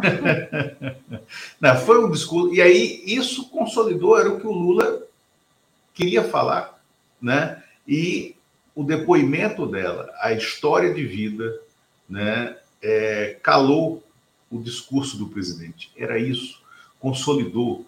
É o novo começo, né? O Bolsa Família ele existe não apenas para é, troca de voto, né? não é demagogia, é uma política de Estado, é uma política de Estado conduzida por um estadista, cujo sonho é deixar a presidência com as pessoas comendo pelo menos três vezes por dia, sabendo que irão fazer três refeições e dando oportunidade para que as pessoas na base da pirâmide social ascendam, sonhem, possam é, é, é, conquistar os seus sonhos, possam cumprir as suas trajetórias e que o filho do pobre tenha acesso à universidade pública e gratuita, porque conhecimento muda vidas, conhecimento muda histórias, conhecimento muda trajetórias. Então, ontem, o relançamento do Bolsa Família, com a nova configuração que ele tem, com uma configuração que permite aqui as cidadãs, os cidadãos, não tenham medo de é, é, interromper o programa para si, quando estiverem criadas as condições de, de, de uma, uma, uma renda familiar, de obtenção de uma renda familiar, né, que possa permitir que ele saia do programa, ele interrompe, mas que ele deixa a janela aberta para voltar se houver alguma inter, intercorrência no meio do caminho. Esse Bolsa Família que é, pede o programa, o governo pede a colaboração da sociedade para que não haja fraude, né, como aconteceu no, durante o governo Bolsonaro, no Auxílio Brasil. Quantas pessoas que não tinham nenhum motivo, nenhuma razão para estarem no programa, os blogueiros do bolsonarismo, militares, militares dentro da carreira militar, né, que receberam. É, é, é pessoas dentro de famílias que se dividiam, criavam falsas famílias unipessoais né, por CPF, e aí dentro de uma única casa você tinha três, quatro, cinco pessoas até recebendo Auxílio Brasil, 3 mil, 2.400 reais, 3 mil reais dentro de uma única unidade habitacional e tirando daquela base de quem estava abaixo da linha da pobreza a possibilidade de ter acesso a essa renda. E aí, na sequência dessa cerimônia, né, também sob o impacto desse depoimento, desse depoimento de vida né, da Isamara Mendes, da, da bióloga baiana, jovem, o ministro Wellington Dias fez também um discurso impactante do ponto de vista da forma, do ponto de vista da forma do discurso da comunicação política, quando ele fez uma oração né, durante a apresentação, e mais do que a oração, é, ele encerra fazendo um chamado: ninguém solta a mão de ninguém. E ele, então, se apresenta ali como um protagonista, mais um protagonista né, dessa equipe ministerial do presidente Lula. Né? O, o, o ministro Wellington Dias é um protagonista e ontem ficou claro, né? E o programa Bolsa Família foi um novo começo com uma nova linha, com uma nova orientação para esse governo Lula, que é um governo 60 dias de, de, de trajetória apenas, mas um governo que já tem sido muito intenso e muito forte na recolocação do Brasil em diversos eixos, né, dos quais o país tinha se perdido no meio da tragédia absoluta que foram os quatro anos de Bolsonaro, somados aos dois anos e meio do período ilegítimo do Michel Temer. Bom, Lula. É, deixa eu agradecer o pessoal aqui que está nos acompanhando. É, só fazendo um pequeno comentário sobre o discurso da Isamara, que eu acho que todo mundo aqui é, foi unânime em dizer que foi muito emocionante. Ela fala uma coisa interessante que ela diz que ela, a, a partir do Bolsa Família, ela pôde é, perceber que ela tinha direito a estudar, né? Então, é, eu acho que a, o que e é a partir de uma fala do Lula que o pobre, o filho do pobre também vai poder estudar. Então, a importância da fala de um presidente da República, né? A gente está vendo agora e dos atos de um presidente da República dando exemplo à sua população. A gente está vendo agora aí essa questão da, da PGR, é, dizer que ah, não pode condenar o Bolsonaro naquele, naquela ação em que ele é acusado pela CPI, que ele é, foi responsável pelo aumento dos casos de Covid porque ele não usou máscara, né? Então, está aí uma prova, a partir do discurso da Isamara, que o que fala e o que faz o presidente da República é muito importante, porque ela diz: o Lula diz que o filho de pobre vai poder entrar na universidade. E com o Bolsa Família ela conseguiu ingressar e hoje ser doutora. Eu achei bem assim simbólico também ela usar a fala do Lula para dizer que ela se permitiu a sonhar em estudar. Mas, fazendo esse agradecimento aqui a todos é, que estão nos acompanhando, pedir para o pessoal deixar o like e compartilhar essa live e agradecer uh, o Kaique Butler, que está sempre aqui conosco. Pergunta: quanto a Mascário Serrano no STF? Falando ainda da indicação né, que o Léo perguntava para a gente. Vinícius Mascaro Serrano ou Pedro Serrano? Mascaro, o Alisson Mascaro e o Pedro ah, Serrano. Ah, tá. STF. É porque ele botou Mascaro e Serrano. Parecia que era um nome só, né? Mas uhum. não, duas pessoas. É, e aí vou pedir então para o pessoal tornar-se membro aí. Lula, um outro assunto né, que, é, que permeia aqui nosso noticiário é esse ministro do União Brasil, Juscelino Filho, que tanto aprontou, né? Como é que você vê essa figura? Essa, você acha que ele vai continuar no governo? Como é que tão, estão andando aí a fritura desse ministro? Bom, Daphne, o Juscelino Filho não tem a menor condição de seguir no ministério. Ontem de manhã, a gente já dava aqui no 247, o que depois à noite o presidente Lula confirmou né, é, para o, o Reinaldo é, Azevedo no, na, na, entrevista que ele deu, né, é, para a Band News. A informação que nós já tínhamos dado aqui, ontem de manhã, o governo amanheceu com o Juscelino Filho pela bola 7, né, no alvo da demissão. Né, já havia sido dada determinação pelo presidente Lula para que o ministro da Casa Civil, Rui Costa, né, desse um baculejo de gestão, né, um baculejo operacional no Juscelino Filho, para que ele tentasse responder com argumentos plausíveis às acusações que pesam contra ele de é, uso de verba do orçamento secreto para beneficiar a fazenda da família, para beneficiar empreiteiras amigas, uso de aviões da FAB para fazer viagens é, é, maquiadas como agenda oficial, que não tinham nada de agenda oficial, né? É, mas, sobretudo, que era o que pesava ontem de manhã e que hoje está numa reportagem do Estado de São Paulo, que a gente trazia aqui no 247 já, a informação de que o ministro Juscelino Filho manteve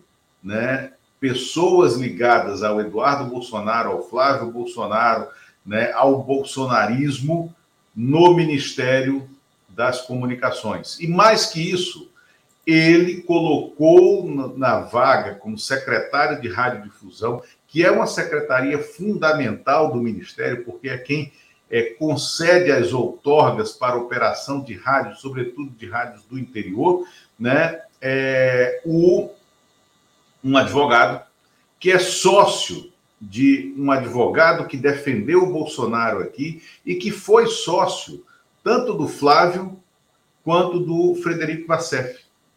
E esse cara hoje é secretário de radiodifusão do governo Lula, no Ministério das Comunicações, quer dizer, era até ontem. Né? É, imagino que ele está perdendo o posto hoje. É inexplicável. É inexplicável a manutenção. O Juscelino Filho não dedicou até agora meia hora da agenda dele para definir qualquer política pública, por exemplo, para os 3 bilhões de reais que a pasta detém né, e que são destinados a é, é, a concessão de, de Wi-Fi para escolas públicas nos três níveis de ensino. Né? É o programa de difusão de banda larga destinada à educação. Não houve, não há nenhuma estratégia definida por esse ministério para uma política pública nessa área né? Ele está em leilão de cavalo, ele está ajudando empreiteira de amigo, ele está pegando o voo da FAB é, sem agenda pública, mas ele não se dedica àquilo que a pasta deveria se dedicar. Ele não, tenha, não teve nenhuma reunião dedicada a definir as prioridades para a aplicação da, da de 1,2 bilhão de reais né, do FUST, que é o Fundo de universalização dos serviços de telecomunicação, criado para democratizar né, a internet, para democratizar as telecomunicações. Não tem sentido o Juscelino Filho, né, do União Brasil, no ministério do presidente Lula. Até porque o União Brasil não apoia, de fato, o governo Lula no Congresso não entrega os votos que deveria entregar, até agora não entregou. Ao contrário, o União Brasil colocou é, assinaturas decisivas no requerimento da CPI apresentado pela oposição, né, que tem o quórum, que tem o número de assinaturas necessário para a aberta da CPI mista né, do dia para a investigação dos atos do dia 8 de janeiro, né, quando houve um golpe. E essa CPI interessa à oposição porque é para deixar uma chaga aberta no Congresso que possa tensionar a sociedade, porque as apurações estão acontecendo no âmbito do judiciário, no âmbito da Polícia Federal, né, é, é, elas já estão acontecendo. O governo não precisa dessa CPI. Essa CPI é contra o governo. E a União Brasil, do ministro Juscelino Filho deu as assinaturas necessárias ao requerimento do CPI.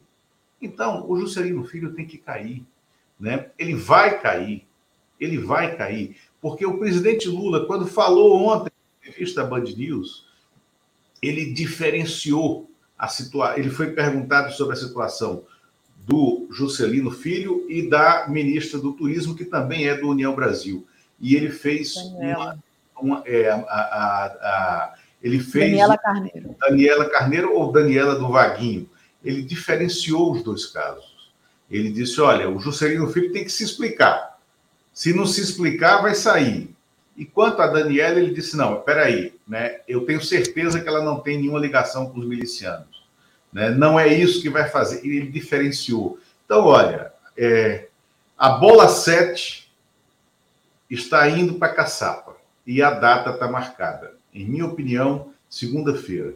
O presidente Lula ainda deu esse prazo até segunda-feira para que o ministro Juscelino Filho, se tiver alguma dignidade pessoal, peça demissão.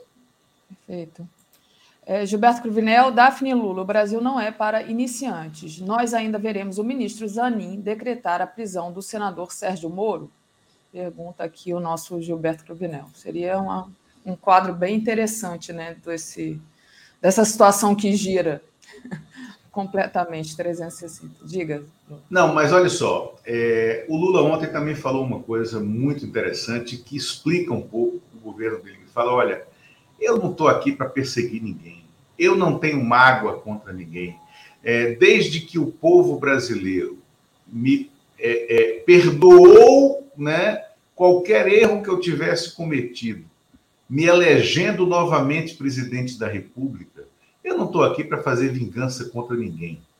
Né? É, e é isso, o Lula tem demonstrado, o Lula tem demonstrado uma capacidade, né, não só de perdão e de ausência de vingança, mas uma capacidade de compreensão né, dos problemas do país e de oferta de soluções que só reafirma aquilo que a gente já sabia há muito tempo. Né? Graças a Deus existia o Lula no cenário, porque não existe personalidade no Brasil, pública, com espírito público e colocado na carreira política, capaz de operar todos os problemas políticos e sociais que o país tem, da forma como o Lula vem operando. Essa compreensão política, nessa dimensão que ele tem, de fato o diferencia. Né? Então, ele ontem deixou isso claro nessa frase em que ele diz: Não estou aqui para fazer vinganças. É verdade. Lula, é, esse ministro do União Brasil está lá em, em, nome de uma governabilidade, né? Então eu queria que você falasse agora é, de, dessa governabilidade, como é que está a relação com Lula e o Congresso? Né? Agora o ano realmente vai começar, né? Deixa eu só agradecer aqui, Lula, ao José Oliveira. Precisamos de um criminalista, garantista e antilavajatista no STF. Zanin é a indicação perfeita, segundo o nosso internauta José Oliveira. Obrigada, José. Mas, Lula, falando nessa, nessa questão da governabilidade do Congresso em relação ao Lula agora. Bom, é, essa governabilidade não foi testada ainda.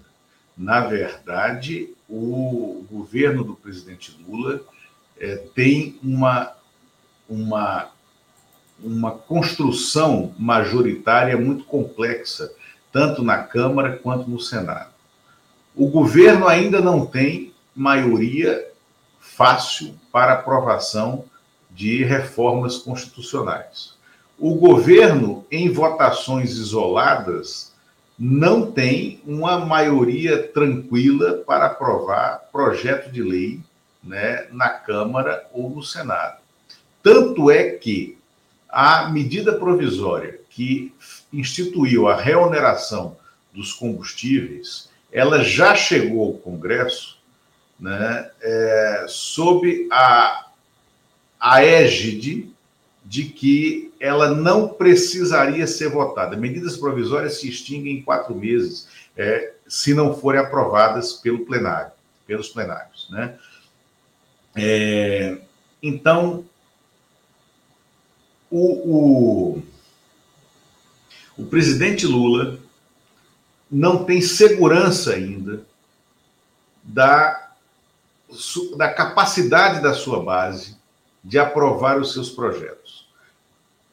As comissões, as presidências das comissões permanentes da Câmara e do Senado ainda não foram definidas, porque há um processo de traição, sobretudo dentro da Câmara, né? Traição, né, do centrão, da base coordenada pelo presidente da Câmara, Arthur Lira, que tem relutado a entregar os compromissos que ele fez, que ele firmou com o PT, com o governo e com a esquerda. Então, em razão disso, não foram definidos sequer as presidências das comissões temáticas permanentes da Câmara dos Deputados, nem do Senado. Né? Então, as, o momento é, é muito delicado para você colocar em votação no Congresso qualquer matéria que possa levar qualquer dos dois plenários da Câmara e do Senado a quererem dar uma lição no presidente da República, seja em sabatina de embaixador, seja em sabatina de presidente de agência reguladora, seja em sabatina para indicados para o Supremo Tribunal Federal. Né? Então, daí vem, aí, voltando ao ponto anterior de quando a gente estava aqui com a Tuxa, a minha observação né, que independe da capacidade jurídica né, de qualquer é, é, é, é levantamento é, ético que é irrelevante e que não existe contra o nome do, do Cristiano Zanin, tem uma questão de contabilidade de voto. Tá? O Lula não pode expor o Zanin né, a um possível plenário que pense que dará uma lição nele, Lula, usando o Zanin como bucha de canhão.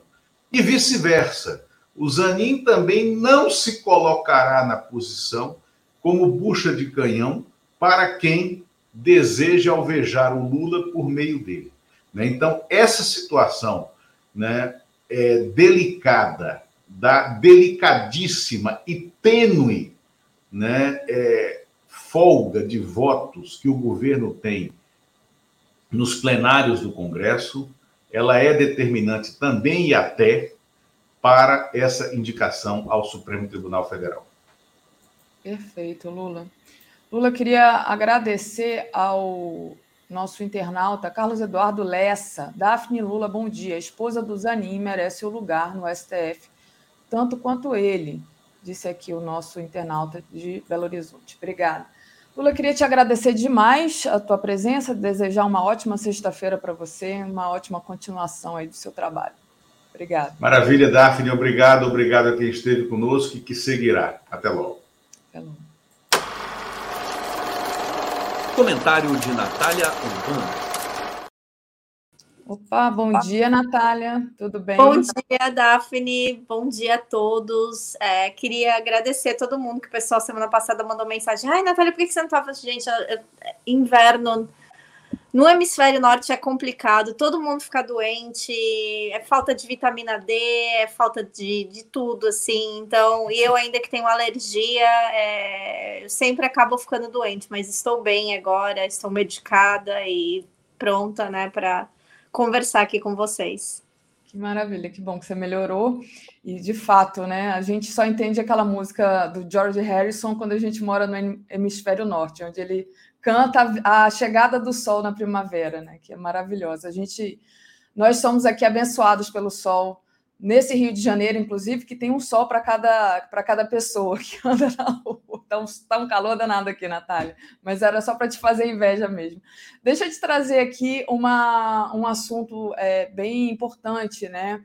A Argentina está saindo do acordo internacional com o Reino Unido em relação às Malvinas. É, qual a importância disso, Natália? O que, que isso quer dizer exatamente? Então, em 2016, é, a Argentina assinou o pacto Foradori-Duncan, que era um com o Reino Unido, para quem não sabe, né, a Argentina que está lutando há muito tempo pela é, soberania das Ilhas Malvinas, é, que vivem um estado colonial através de acordos internacionais de posse, né, do Reino Unido com, para, para com essas ilhas é, que estão a mais de 10 mil quilômetros do Reino Unido, mas o Reino Unido diz que pertence a eles e não à Argentina, sendo que as ilhas estão na mesma plataforma continental que a Argentina, então, né, quem vai entender né, a posse né, disso?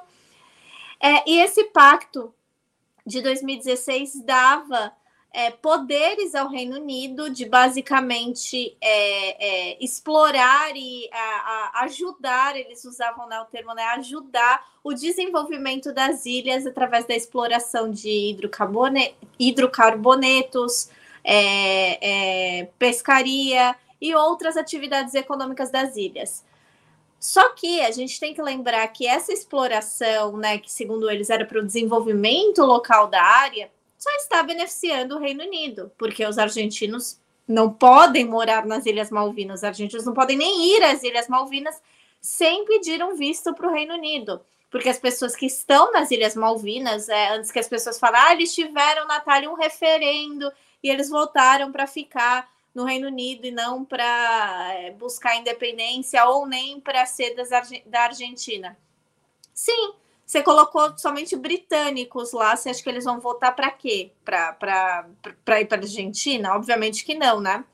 Então, o chanceler da Argentina, é, o chanceler Cafiero, ele fez uma, uma série de tweets essa semana falando justamente de que a Argentina não vai estar saindo desse tratado, porque eles querem justamente negociar através dos termos né, do artigo 2 do processo de descolonização da ONU, é, de que as, é, a negociação em relação a, ao futuro das Malvinas e inclusive né, de quem a soberania dessas ilhas tem que ser feita através dessa, desse capítulo, né, dessa decisão de descolonização, porque é absurdo em pleno século XXI, um país europeu achar que pode ter domínio sobre os nossos territórios. Então, assim, é uma, é uma decisão muito importante. E vamos lembrar que muitos tratados em relação das Malvinas foram feitos é, é, para beneficiar o Reino Unido durante a era Macri. Inclusive, muitas das sanções que o Reino Unido tem contra a Argentina foram é, retiradas durante a era Macri, porque o Macri, além de ser uma pessoa que representa né, o neoliberalismo e as elites argentinas, o que, que o neoliberalismo é, é, representa para a América Latina? Os interesses do capital. E quem é o capital? A Europa, os Estados Unidos. Então, obviamente, ele era uma pessoa muito mais afável de se lidar do que um governo né, que pensa no seu, no seu povo e pensa no desenvolvimento local e né, na, no, no, no, trabalho conjunto e irmão dos países latino-americanos. A gente sabe que o Macri era muito averso a isso, tão quão é, é, evidências agora estão mostrando né, de que a Argentina, antes do Alberto Fernandes, participou né, das tentativas de golpe e armou a, os golpistas da Bolívia, assim como né, armou e participou né, da, da, da, da opressão promovida por Lenin Moreno no Equador. E isso não é algo incomum. Do mesmo modo que as pessoas gostam de falar, ai, mas o Foro de São Paulo que trabalha né, pela Ursal, que trabalha pela União da América Latina, e esses presidentes todos amigos e se defendendo porque pensam que isso é o melhor. Gente, os, o, o, o, a extrema-direita, né, os neoliberais da América Latina, eles também trabalham juntos, eles também têm mecanismos de trabalho é, é, em conjunto para avançar a agenda política deles.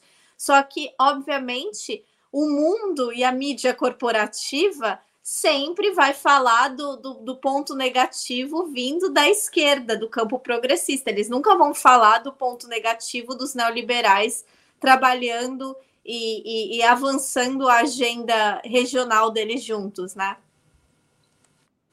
Exatamente. É, deixa eu agradecer o pessoal que está acompanhando a gente aqui, pedir para o pessoal deixar o like, compartilhar essa live. Quem não se tornou ainda, torne-se membro aí no botão tornar-se membro do YouTube ou faça uma assinatura solidária em brasil247.com.br apoio. Queria agradecer o superchat da Marisa Werkermaster. Quem vai fazer a reza da República Cristã do Brasil hoje? O pastor Camilo Santana ou outro ministro? A Marisa está fazendo uma crítica à posição do Camilo, né, que ontem é, fez uma reza lá na hora do lançamento do, do Bolsa Família. E Wellington. E, Natália, é, queria trazer uma outra, um outro assunto para você comentar, que foi um grupo aí na Escócia que vandalizou um artefato histórico é, ali num protesto pelo meio ambiente. O que, que uma coisa tem a ver com a outra? Exatamente, né? A gente viu é, é, o mundo, né? Olhou com muito descontentamento quando a gente estava vendo as pessoas jogando, né? Sopas, jogando tinta em quadros, né? Em pinturas que são patrimônios mundiais, né? Super conhecidos e essa semana eles fizeram isso aqui na Escócia com uma coisa que vocês aí no Brasil vão reconhecer. Lembram, gente, do filme Coração Valente, William Wallace, o Mel Gibson, uhum. Liberdade, enfim. Então, William Wallace foi uma pessoa que existiu de fato, era um chefe de um clã aqui na Escócia e que lutava né, pela, a, isso no século XIII. Ele lutava já pela independência da Escócia, ele lutava já pela soberania da Escócia, não pelo controle da Escócia com a Inglaterra. E ele e aqui, obviamente, ele é uma, uma figura extremamente respeitada, é uma figura histórica extremamente respeitada e existe num castelo na cidade de Stirling, existe a Torre do Wallace e tem lá a espada dele, que é gigantesca, uma espada que é maior do que eu. A espada tem acho que 1,65m, é uma espada assim gigantesca, mas que é obviamente extremamente. É, é, embora não somente por ser do William Wallace, gente, é um artefato do século XIII, é um artefato histórico. Então, esses manifestantes do grupo This is Rigged é, que eles manifestam contra a exploração, nova exploração de combustíveis fósseis aqui na Escócia. A Escócia que tem uma das maiores reservas de petróleo da Europa, é, principalmente no Mar do Norte, né? É, você tem as plataformas e, e, e sempre estão descobrindo novos poços. E eles, eles né, militam pelo fim desses, de, de abertura de novos postos e por uma transição energética. Até aí, tudo bem. Só que o que, que eles foram e fizeram? Eles foram né, na, na torre do, do Wallace, onde tem o um museu lá, quebraram o vidro que protege a espada e picharam, né? E falaram: olha, isso aqui para todos os escoceses verem que nós estamos dispostos a lutar pelo meio ambiente. Eu acredito, e eu sei que tem muita gente que não concorda comigo, que quando você tem esse tipo de atitude, você está afastando grande parte das pessoas que não são militantes do meio ambiente, ou que não entendem, ou que não é, têm uma opinião formada é, sobre questões ambientais, de fazer uma militância né, de base popular. Você não vê esse tipo de é, é, é, manifestação sendo feita no sul global. Não existe, você não vai ver é, é, é, militante de grupo ambiental do Brasil indo no museu aí destruindo alguma coisa. Você não vai ver é, pessoas achando que através da destruição de artefatos históricos ou da, do vandalismo de artefatos históricos dentro de museus, você vai conseguir mudar alguma coisa. E aí isso entra naquele debate também do privilégio e de quem está participando dessas causas ambientais, né, dando, né, vazão a essas causas ambientais no norte global. Porque uma pessoa, duas pessoas foram presas ontem, mas uma pessoa que é da classe trabalhadora, que é uma minoria, que é um imigrante, sabe que não vai poder fazer uma atividade dessa porque vai ser preso, porque não vai ter dinheiro para advogado, porque aqui não existe é, é, auxílio legal gratuito como existe no Brasil, tá, gente? Então você que tem que pagar pelo seu advogado. Sabe que você pode ser deportado, sabe que você pode perder um visto, sabe que você pode é, destruir a sua vida, principalmente porque o governo, eles estão querendo há muito tempo, estão usando isso, inclusive, de desculpa, para poder controlar, ou vamos dizer assim, censurar qualquer tipo de manifestação política aqui e colocar pessoas que são detidas em manifestações políticas é, num patamar de atividade terrorista. Quando você tem na sua ficha uma acusação tão séria quanto de uma atividade terrorista, você não pode sair do seu país, você não vai poder viajar, você não vai poder ter um monte de tipos de emprego, mesmo que você saia da, da, da, da, da prisão, enfim. Você acabou com a sua vida. Só que assim, as pessoas que normalmente estão envolvidas nesse tipo de atividade aqui são pessoas de classe média. Então, assim, elas sabem que se elas não arrumarem um emprego, elas não vão morrer de fome. Elas sabem que elas têm onde morar, elas sabem que elas vão ter como continuar ainda tendo a vida delas normal. Então, assim, eu acho muito interessante é, é, quando a gente é, vê isso, porque a maioria dos comentários em relação a isso são de: olha, isso não ajuda a causa ambiental, isso na verdade faz com que muitas pessoas fiquem bravas e achem que todo mundo que milita por causa ambiental é desconectado com a realidade e vai sair quebrando o que não é de ninguém, é o que não lhe pertence aleatoriamente para tentar chamar atenção. E aí as pessoas vêm ainda e discutem, falam, ah, mas isso está chamando atenção para a causa ambiental. Mas não existe outras maneiras de você chamar atenção para a causa ambiental sem invadir um museu e destruir uma peça histórica?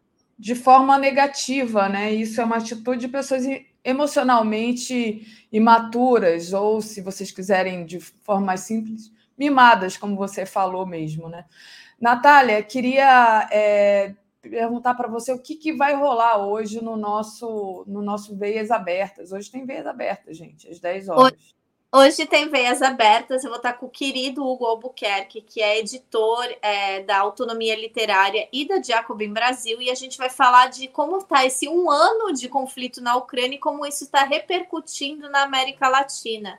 É, porque a gente está vendo que isso ainda é um assunto é, é, é que ainda mais agora no Brasil em relação a todas as questões é, é, do presidente Lula envolvendo e se envolvendo né, nas negociações de paz com o Zelensky, com o Putin, como isso está afetando os outros países da América Latina, porque muitos desses países, assim como o Brasil no início do conflito, ah, a gente tem a questão dos fertilizantes, a gente tem a questão é, da, dos BRICS, porque o Brasil é o país da América Latina dos BRICS, mas a gente também tem outros países latino-americanos que também estão almejando entrar nos BRICS, e não só isso. Outros países latino-americanos que têm relações é, é, é, estáveis e relações for, extremamente fortalecidas com a Rússia nesse momento, que, né, por exemplo, a Venezuela. Então, tudo isso a gente vai debater aqui 10 horas da manhã ao vivo. Muito bom, Natália. Queria te agradecer demais. É, só passar para você a questão do Evandro Costa, e se você quiser, como é o seu tema na Veias Abertas. Natália, alguma mudança de postura é, da população da Europa em relação à guerra na Ucrânia? Provavelmente vocês vão tratar disso, né? Então. Sim, a gente vai tratar, mas só para dar assim, uma resposta rápida para o Evandro. É, sim, Evandro, é, você está vendo um aumento muito maior dos protestos para que essa guerra acabe e que para os países europeus pararem de financiar o conflito, porque o povo está sofrendo no geral, né? As pessoas não estão passando por muitas dificuldades econômicas. Foi um inverno muito difícil em todo o continente europeu, porque os preços né, de energia fizeram com que muitas pessoas passassem frio, os preços, obviamente, assim como no Brasil, quando aumenta combustível, aumenta tudo, o preço de comida fez com que muitas pessoas parassem de ter três refeições diárias é, e começassem né, a ter que se é, é, frequentar esses locais de doação de comida. Então, assim, está tendo muito mais manifestações, enquanto que no começo do conflito, um ano atrás, se você falasse que você era contra a guerra, ah, então você é a favor da Rússia. Agora as pessoas falam: não, você é contra a guerra, você é a favor da paz, e você não está tendo um lado, você não está favorecendo nem Rússia nem Ucrânia, você está favorecendo a classe trabalhadora. Isso aí. Obrigada, Natália. Beijo, boa continuação. Tchau, tchau, gente. Gente, vou trazer aqui. Opa, deixa eu tirar a Natália, trazendo aqui o David. Bom dia, David. Bem, bom dia, Daphne. Bom dia, Natália, que está aqui saindo já do estúdio, o Léo, a todos e todas que estão acompanhando aqui o Bom Dia 247. Bom, primeiro queria te agradecer. Eu sei que você está super ocupado, né, David? Deve, você está cheio de atividades, mas é, gostaria de começar aqui Daqui a pouco a gente vai falar da entrevista coletiva do João Paulo Prates, mas gostaria de começar com você, porque vocês da FUP denunciaram que o ministro da Minas e Energia indicou conselheiros da Petrobras que não eram alinhados com o programa de campanha do presidente Lula. Né? E aí, é, você até me mandou aqui uma foto é, que apareceu aí numa reportagem do Estadão, e a Glaze também não, não gostou muito é, que é essa daqui, né? Glaze alertada sobre perigosas indicações na Petrobras. Então, queria que você falasse um pouco sobre essa, essa denúncia que vocês fizeram, né? Como é que vocês é, fizeram isso e o que, que você acha é, agora esse esse ministro, no final das contas, ele, ele é, é continua, né? É, e ontem o, o Marcelo Auler até fez uma pergunta sobre isso lá no, na entrevista coletiva do João Paulo Prates. Mas passo para você, David. Até mandar um abraço aqui para o Marcelo Aula, é grande companheiro, é, sempre acompanha aqui o blog dele as redes sociais, grande jornalista, né, repórter investigativo que às vezes faz falta, às vezes não, né? Faz falta, né, Daphne, hoje em dia a gente ter... Marcelo foi ali é, no ponto, né, David? É, sempre, sempre.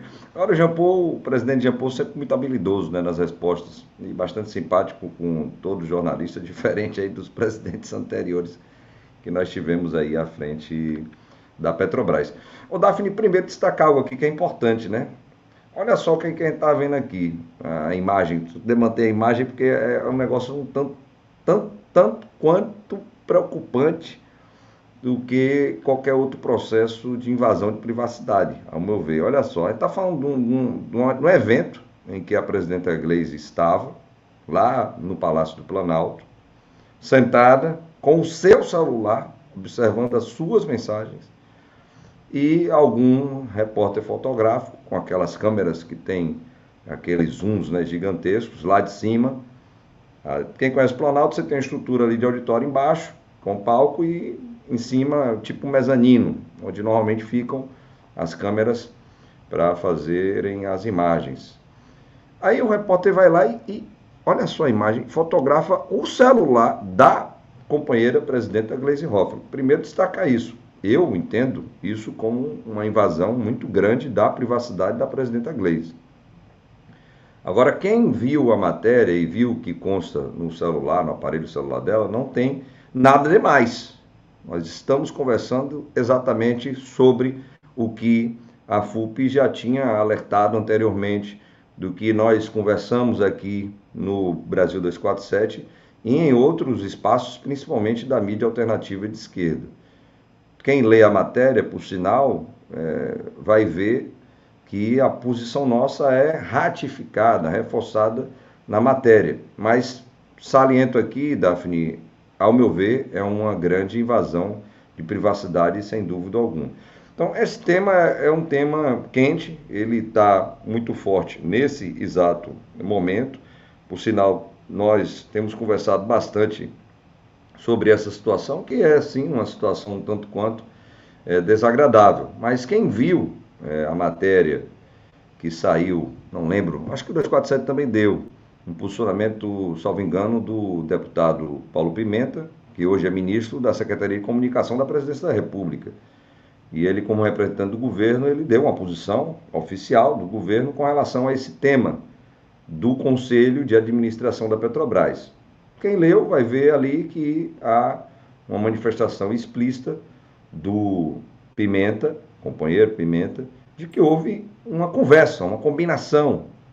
E aí, sem querer entrar especificamente nisso, Daphne, porque nós compreendemos, como nós falamos aqui várias e várias vezes antes até mesmo da eleição, nós falamos que estávamos enfrentando o fascismo com uma frente ampla. Era a luta contra o fascismo feita por uma frente de esquerda, primeiramente, que se conformou, mas ampliada com liberais democratas. Nós sabíamos disso. Sabíamos que, por tabela, o governo seria esse governo de coalizão. Coalizão, infelizmente ou felizmente, depende do ponto de vista, com 16 partidos. Obviamente que todo esse diálogo iria haver a respeito dos espaços dentro do governo federal, seja diretamente na estrutura do Estado brasileiro, nos ministérios, secretarias de Estado, mas também nas estruturas das empresas públicas estatais ligadas ao governo federal brasileiro. Por sinal, o presidente Jean Paul fala sobre isso quando o companheiro Marcelo Auler Daphne faz essa pergunta muito sensível e direta. E, ao meu ver, ele se sai até bem porque ele é um dos indicados para o Conselho de Administração. Obviamente, ele não teria como fazer qualquer tipo de crítica acerca desse assunto. Mas, mesmo assim, mesmo assim, mesmo sendo uma combinação, mesmo tendo uma conversa, mesmo tendo um diálogo, mesmo tendo um acordo, como disse o ministro Pimenta, nós ainda compreendemos e mantemos essa posição, que é uma posição, Daphne, de uma crítica construtiva de que esses quatro nomes, eles têm problemas.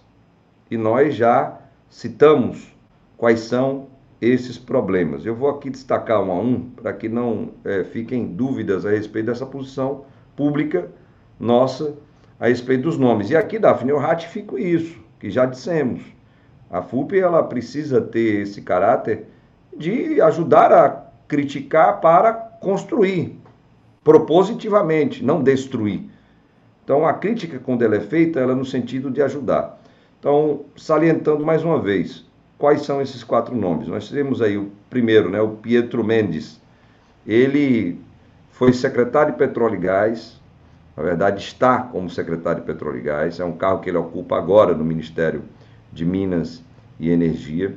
Ele é funcionário da própria Agência Nacional de petróleo, gás e biocombustíveis, e aí é que está a questão. Ele foi secretário adjunto do ex-ministro Adolfo Saxida.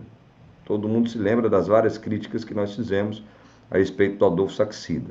Pietro Mendes, características que nós identificamos. O Eduardo Turqueto, ele é um empresário do setor de açúcar e etanol. Ele hoje responde né, por um processo relacionado à destruição de floresta, com corte de árvore é, no bioma da Mata Atlântica, lá em Minas Gerais, por sinal sem licença ou autorização dos órgãos ambientais competentes. E contrariou uma série de leis existentes para é, fazer isso. Eduardo Turqueto. O Vitor Sabac, é diretor da Agência Nacional de Águas, ou seja, ele está dentro da estrutura de Estado, assim como o Pietro.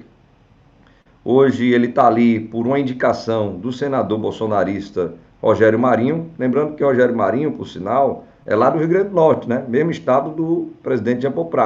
E todo mundo viu o que o Rogério Marinho fez para ganhar a eleição, utilizando, por sinal, é, os recursos lá do orçamento secreto. Mas mais do que isso, o Vitor Sabac ele foi assessor especial de quem? Do Paulo Guedes. Ele foi um dos articuladores da AFNI da reforma da Previdência. Ele está, nesse momento, tendo o apoio do BTG Pactual. E lá no governo Temer, com o Vampirão, o Traíra, ele participou desde aquela época no Palácio do Planalto como assessor de relações parlamentares e foi responsável por todas as articulações dentro do Congresso Nacional na época do Temer. E o último, quarto, o Eugênio Teixeira, ele foi sócio do vice-governador lá de Minas Gerais e do ex-senador, e ex-senador, né, do Clécio Andrade, aquele, todo mundo se lembra, Então vamos se lembrar, aquele que furou a fila de vacinação da Covid, se vacinando gratuitamente às escondidas numa garagem de uma empresa que é uma trade, né, que faz importação e exportação de derivados de petróleo.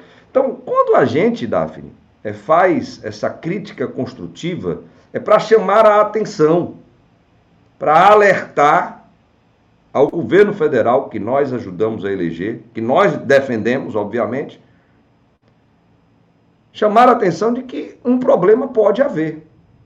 Obviamente, se por um acaso, eles são grandes camaleões, né? Se por um acaso eles cumprirem as determinações do presidente Lula, as determinações do governo federal, que traz aí um programa de governo que diz que a Petrobras ela será de novo indutora da economia nacional, que nós mudaremos a política de preço dos combustíveis a partir do abrasileiramento dos preços dos combustíveis, como disse e continua dizendo o presidente Lula, que a Petrobras ela vai voltar a investir aqui no Brasil, não passar dinheiro para gringo via dividendos como os estratosféricos que nós tivemos agora e que o presidente Lula criticou ontem corretamente. Se eles cumprirem as determinações, eles cumprirão seu papel. Porque no Conselho de Administração da Petrobras precisam estar nomes ligados ao governo federal e quem representa o governo federal, a União, que é acionista majoritária da Petrobras, controladora da Petrobras, é o presidente Luiz Inácio Lula da Silva. Então, quando a gente faz as críticas, Daphne, no sentido de ajudar o governo, e está aqui, como você bem colocou aqui na tela, vamos ter o controle da Petrobras em abril, disse o presidente Lula ontem. Por que ele está falando isso? Porque a Assembleia Geral Ordinária, Daphne, dos acionistas, ela está marcada para o dia 27 de abril. Nós gostaríamos muito que fosse antes, mas lei das estatais, mudança do estatuto da Petrobras, mudança do regimento interno da Petrobras levou a isso. As amarras criadas pelos liberais lá atrás e pelos bolsonaristas para um possível governo Lula, que veio, ganhamos a eleição e estamos aqui no governo, o governo está aqui. Então, a partir de 27 de abril, sim, essas mudanças todas que foram sinalizadas pelo presidente Lula e pelo programa de governo do presidente Lula, serão materializadas. Agora é óbvio que o Conselho de Administração tem que estar alinhado e que a diretoria executiva da Petrobras precisará executar tudo isso que o acionista controlador está orientando, recomendando, dizendo que é para fazer e não é para ter dúvida nenhuma com relação a isso. Muito bom, é, David. Inclusive, ontem, na entrevista coletiva que deu o Jean Paul Prats, ele disse que essas mudanças todas estão, vão ser feitas dentro de uma regra né? E se quiser e se não conseguir fazer as mudanças, para mudar a regra, tem que ser dentro de uma regra para mudar a regra. Ele falou isso na entrevista dele, eu achei bem interessante. Olha, nós não estamos intervindo na Petrobras, nós estamos fazendo tudo dentro da regra. É, foi uma das dos vídeos, inclusive, que você me enviou. Agora, David, eu estou cheio de superchat. E, Daphne, e e dentro da regra, demora, porque você tem que seguir a regra. Exatamente. Demora, mas está tá, mas tá tendo mudança seguindo a regra. Regra que está aí. Para mudar a regra, tem que seguir outras regras também, outras leis, infelizmente. Exato. Olha, a gente está aqui com superchats é, e eu ainda tenho mais uma, uma ou outra questão para fazer para você, inclusive passar um vídeo aqui do Jean Paul Prat. Carlos Alberto Veloso Lopes, bom dia. Eram cinco importadoras antes de 2016. Hoje são mais de 500. A luta é bruta. O golpe foi por isso e continua é, são bilhões para os rentistas. Jário Costa, David, fale-nos sobre distribuição milionária de bônus para a diretoria da Petros de 9 milhões, enquanto os participantes têm redução de benefícios.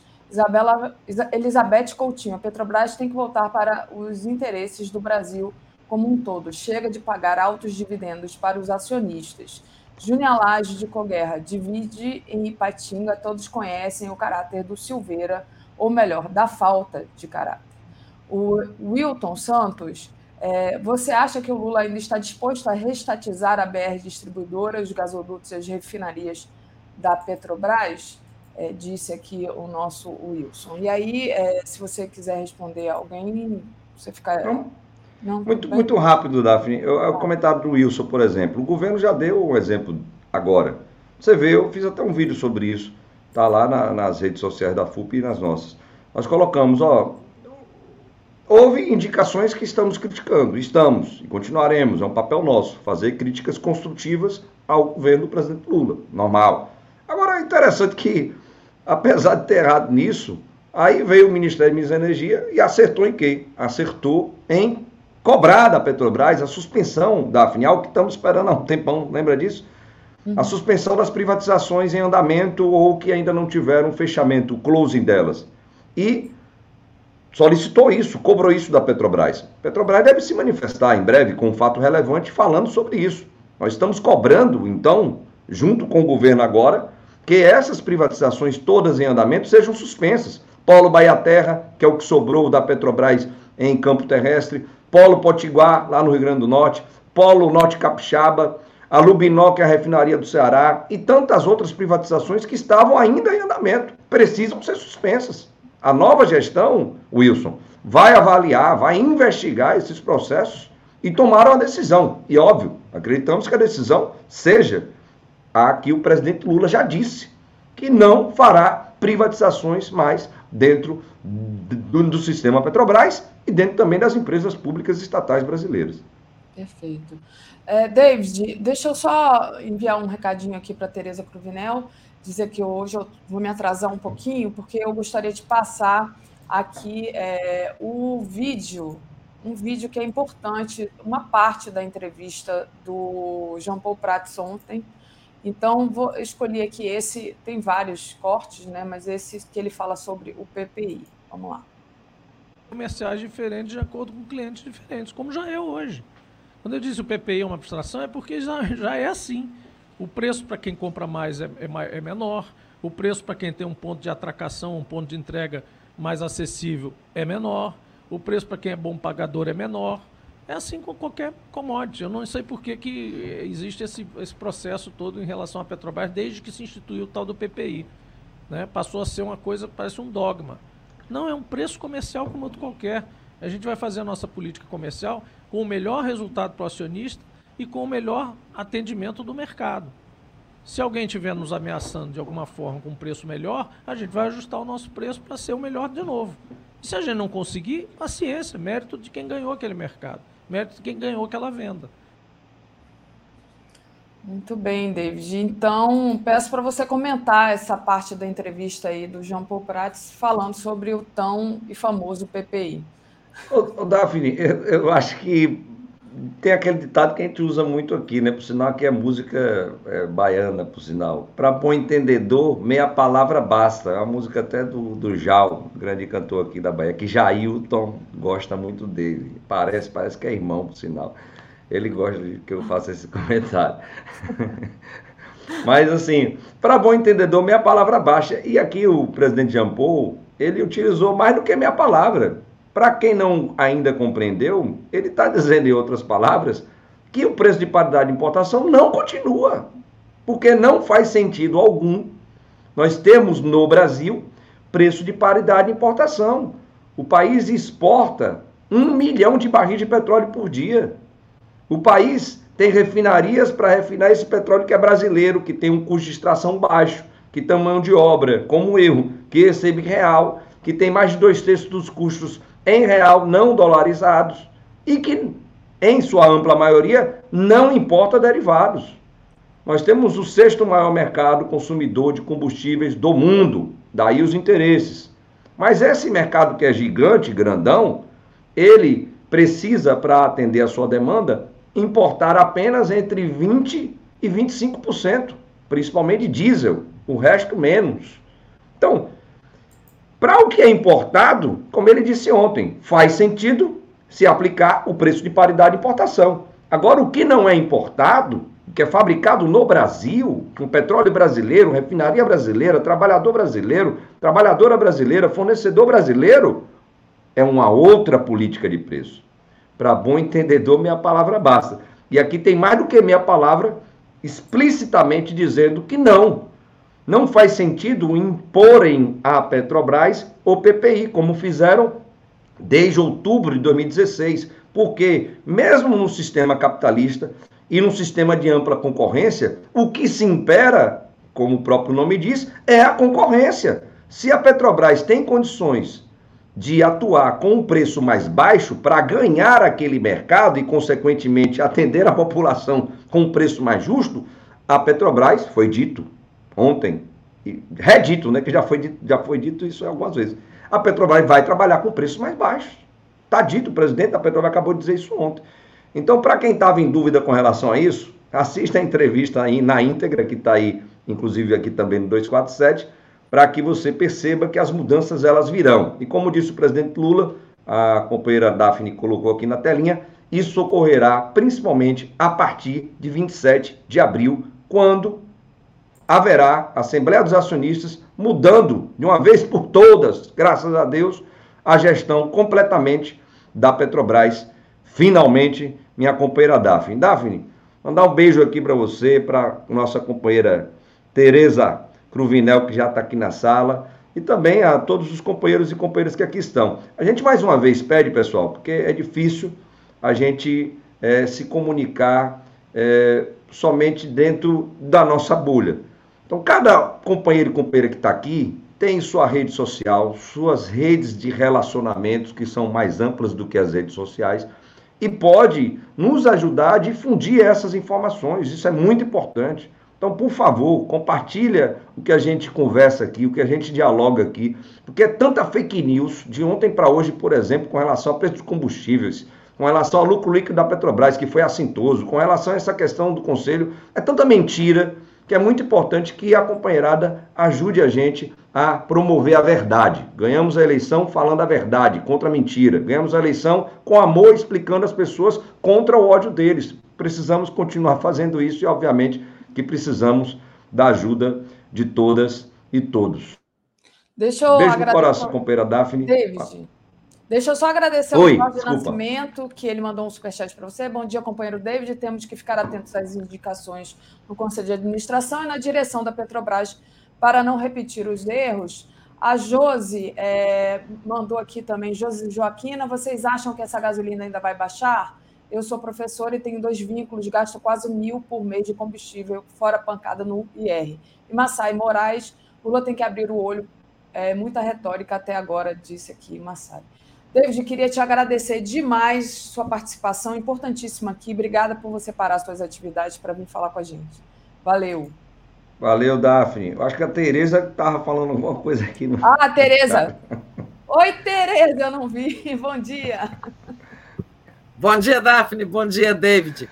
Não, eu queria te pegar antes de você sair rapidamente é, te dar parabéns aí pela sua, pelo serviço que você, você e seus companheiros da CUP prestaram né, nessas últimas horas, advertindo aí a, a Gleisi, o governo e a sociedade brasileira sobre essas distorções, tentativas de captura né, do Conselho de Administração da Petrobras.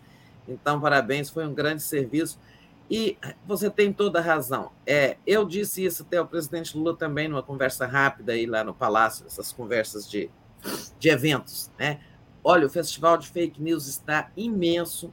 O governo não vai conseguir combater isso só com discursos oficiais. Né? É preciso militar nas redes, nas redes e, e encontrar instrumentos para a gente identificar o que, que eles estão dizendo. Né?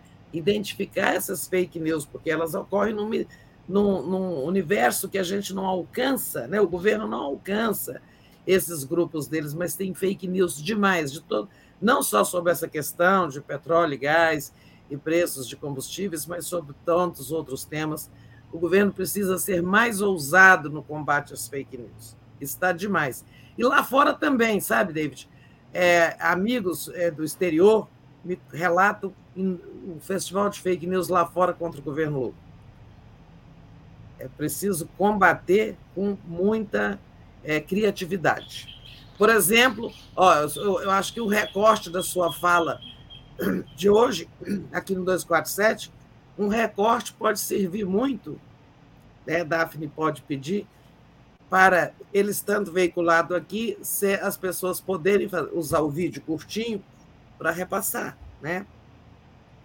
para compartilhar com seus grupos, suas redes e tudo mais. Pois é, Tereza. É, é, parabenizo também pelo trabalho que você vem fazendo. Inclusive, essas conversas com o presidente Lula são muito importantes. Que a gente pensa que não, mas ele absorve isso e dá direcionamento. E a, SECOM, a SECOM, a Secretaria de Comunicação, concordo plenamente contigo, o companheiro Paulo Pimenta, é, já está se debruçando, mas a gente precisa de fato ter uma estrutura. Óbvio que a gente não vai conseguir em curto espaço de tempo ter a estrutura robusta que esses elementos têm, construíram ah, desde 2016. Anos, mas a gente é. precisa. Mas a gente precisa.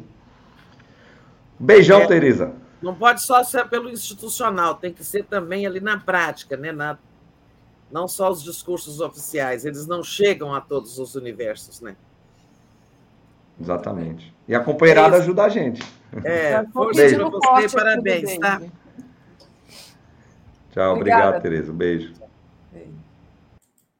Tereza, importante, né? A fala do David aqui, a presença do David aqui hoje foi muito importante, porque essa questão é, do, do, preço dos combustíveis, dessas indicações dentro da Petrobras, é uma questão crucial para o Brasil agora, né? Então foi é, ótimo. e está sendo muito manipulada. A mídia corporativa já está atacando, a, a, já tem editorial, por exemplo, do Globo hoje, dizendo que o Lula já está querendo intervir na Petrobras, a La Dilma é, e tal, já tem todo um discurso aí, né? É, contrário à orientação que o governo quer dar à Petrobras como acionista majoritário, é, já tem vir, haverá aí em breve um grande combate ao governo, né, uma queda de braço, para que tudo continue como está e não pode continuar, né? O, porque o governo é, é, ou seja, o Estado brasileiro, que nos representa a todos, é o acionista majoritário da, da empresa, né? não é minoritário. Minoritários são os privados. Né? Exatamente, Tereza. Bom, Tereza, vamos lá. É, e aí, né, toda essa questão aí é, dessas indicações e demonstrou exatamente quem é o ministro Alexandre Silveira. É, então, mas aí depois o Paulo Pimenta soltou uma declaração, até eu até abri aqui na hora que o David estava falando, é, mas meio que colocando panos quentes nessa situação, né, que é uma crise dentro do governo, claro, e tem também, é, em relação a um outro, um outro ministro, a, que é o Juscelino Filho, que aí esse, sim, né, tá ali. Ontem, inclusive, na entrevista que o presidente Lula deu, ele não, ele não, não, como é que se diz, não, poupou, não né? defendeu, né? não poupou, né? É, que é o Juscelino Filho, que alguém falou aqui mais cedo, o Lula, Luiz Costa Pinto, falou que ele, ele deveria pedir demissão, né? Bom, então, Juscelino Filho que vai ter encontro com Lula na segunda para explicar as suas condutas irregulares. Então, dois ministros aí que estão queimados, é, digamos assim. E né? dois tratamentos diferentes, dois né? tratamentos diferentes. É, para o, o, Alexandre Silveira, que hoje está aí nos jornais dizendo que só não está mais entrosado com o Lula do que a Janja. Gente. Ou seja, que ele está com uma relação ali com o presidente afinadíssima é, o governo está, de fato, minimizando é, esse episódio que aconteceu aí, em relação à composição do Conselho de Administração da, da Petrobras, um assunto que agora está adiado, já foi abortado, se houve né, é, essa tentativa de compor um conselho majoritariamente pro mercado, essa tentativa já foi abortada. A Assembleia Geral, como explicava o David, foi adiada para 27 de abril. Então, nós só teremos assim tudo arrumado na Petrobras, a, a própria efetivação de Jean Paul Prats como presidente, isso só virá em abril. Né? Agora, até lá vai ter muita espuma.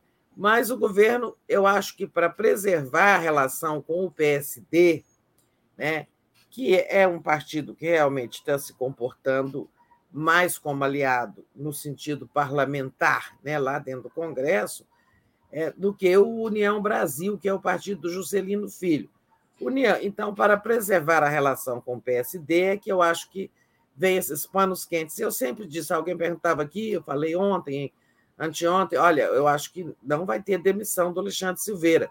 Teve aquela pergunta ali de, de Requião, ele vai pedir demissão ou o Lula vai demiti-lo? E eu disse aqui, ou no Boa Noite, não vai acontecer nenhuma coisa nem outra. Esse aí será poupado, vão se compor aí, porque o partido é importante para o governo, o PSD. Já a União Brasil, não está sendo nada útil ao governo. União Brasil, um partido que tem três ministérios, né, e não entrega voto, não entrega compromisso. Agora, seus deputados acabam de, de é, dar as assinaturas que faltavam, ou seja, de ajudar a garantir as assinaturas para essa CPI mista da Câmara sobre o 8 de janeiro, mas é uma CPI não para investigar os golpistas, mas diz que é para investigar os, a, os erros cometidos por Lula, Flávio Dino, governo e tal, uma CPI de oposição, né? Você imagina, pedida por um bolsonarista. E um, um, pedida por um deputado bolsonarista que está sendo investigado por participação nos atos de, de 8 de janeiro. Então, é, o, esse partido que está dando tanta dor de cabeça é o partido do ministro é, Juscelino Filho das Comunicações, que também está dando dor de cabeça, porque é, usa avião para ir em leilão de cavalo, usa avião da FAB, ganha diárias irregularmente, é, etc. Usou verbas do orçamento secreto no governo passado, antes de virar ministro, é verdade, mas para asfaltar estrada que leva à sua fazenda. Esse ministro é uma dor de cabeça, né? E o Lula disse ontem que eles vão conversar na segunda-feira e que, se ele não demonstrar inocência, vai, terá que deixar o governo. Esse ministro está tá aí devolvendo dinheiro do voo que ele fez com interesses para, para atender a, a, interesses particulares dele. Né? Mas é, devolver só o dinheiro não resolve. Né? É, esse, eu acho que o Juscelino Filho não sobrevive e é também do União Brasil a deputada Daniela, é, Daniela Carneiro. Carneiro, Carneiro, que antes atendia como do Vaguinho, marido dela. A Daniela é, também tem problemas aí que são conexões com milícias, mas ela não está na bola 7 assim como o Juscelino, mas é problema também, né? Ontem o Lula disse que tirar foto com pessoas é, acusadas de alguma coisa, aparecer em fotos, é, disse para o Reinaldo Azevedo, né? Quando é, não, não configura que uma certeza que ela esteja envolvida, né? Ele meio que saiu ali defendendo a Daniela. É, acho que a Daniela estão tentando preservar. Mas, em suma, era arrematando aí a participação do David com esses comentários sobre ministros ministros em situação periclitante.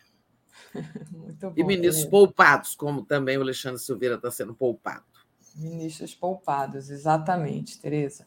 Tereza, e aí é, queria que você falasse um pouco é, sobre o lançamento do Bolsa Família, né? Até passei aqui mais cedo com o Luiz Costa Pinto o vídeo da Isamara Mendes Silva, que foi muito emocionante o depoimento dela, né? Ela que foi beneficiária ali, mas o Lula, né, depois do depoimento da Isamara, ele nem precisou falar mais nada do que é o Bolsa Família, ele atacou em outros assuntos, em outras searas, né? Ele voltou a atacar os dividendos da Petrobras, né?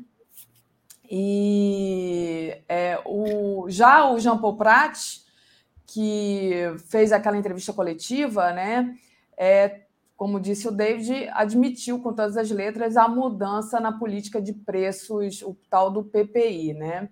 Então, está aqui na nossa home que o Lula diz que até abril essa questão vai mudar. Então, queria que você falasse é, um pouco dessas duas coisas. Eu não vou falar que... mais da Petrobras, não, porque vocês já comentaram muito. Ah, o David acabou tá. de entrar, falou bastante, a entrevista já foi comentada também. E o Lula fez uma fala forte lá, no discurso no lançamento do Bolsa Família, que o Luiz Costa Pinto também já deve ter destacado, quando ele disse, mais uma vez, atacou essa distribuição farta de dividendos, mais de 200 bilhões no total do ano passado, né, sendo que 35 bilhões vão ser pagos agora, que são relativos ao último trimestre. E o Lula atacou muito isso, dizendo que é, não é possível que todo, todo o lucro da Petrobras é, obtido com a venda de combustíveis para nós brasileiros, né, é, seja distribuído a acionistas privados. Mas sobre o Bolsa, vou ficar só no Bolsa Família em si, que também já foi muito comentado, é, o, o, a cerimônia, a solenidade, é, mas eu vou só destacar é, alguns aspectos aqui. Ó.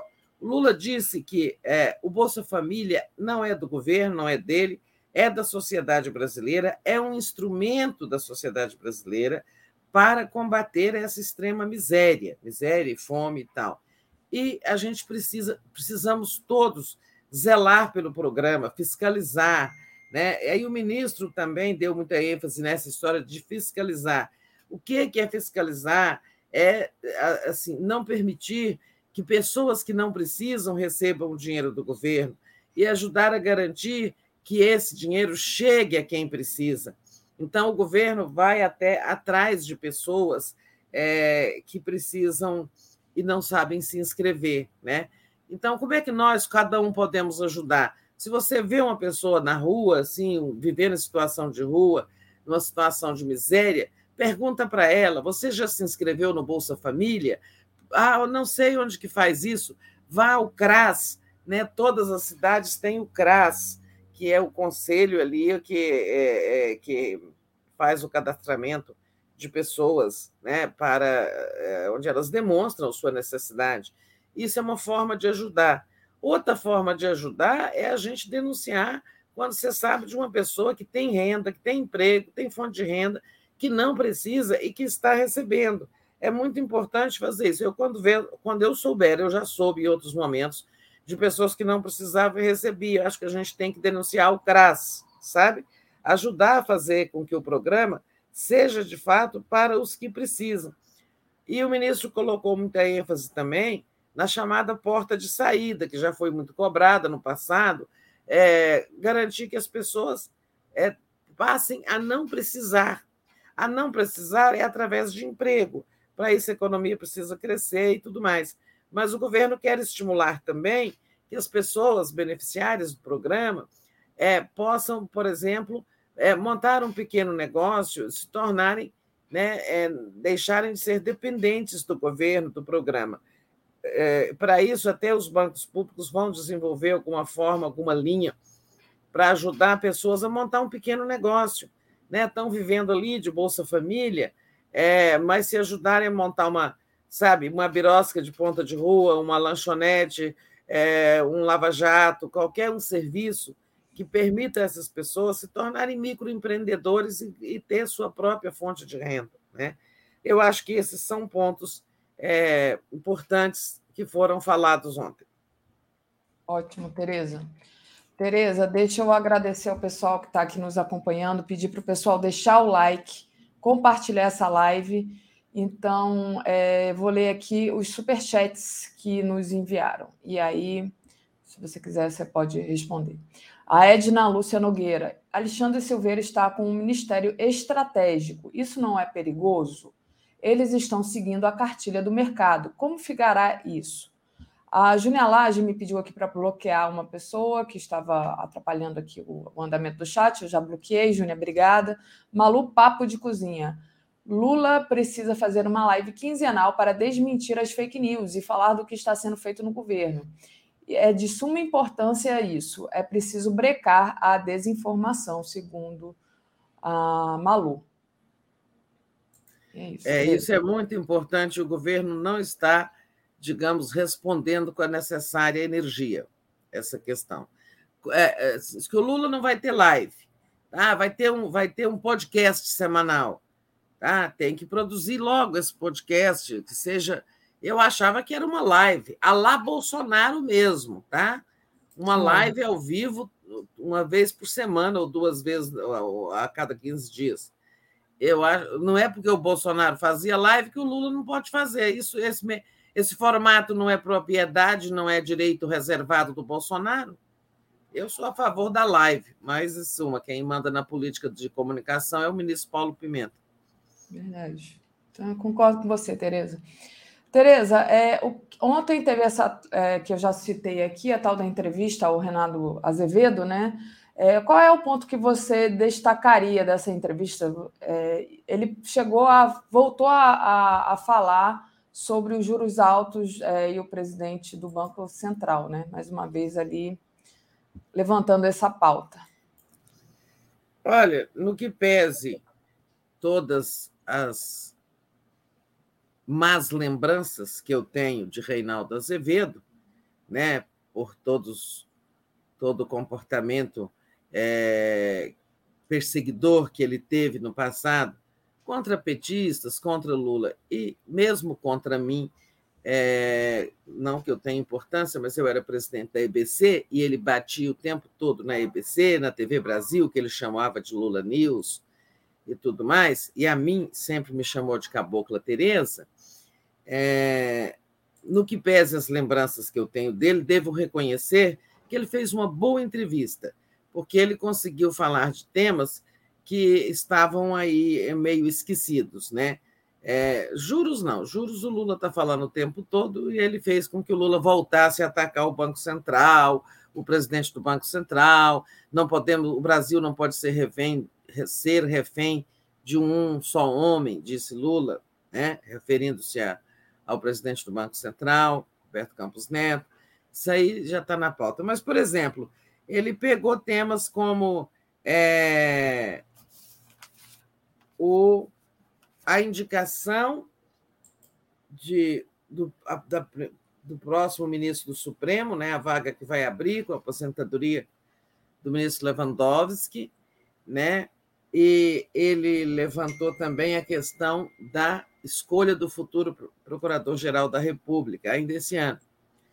E, em relação ao Supremo, o Lula disse que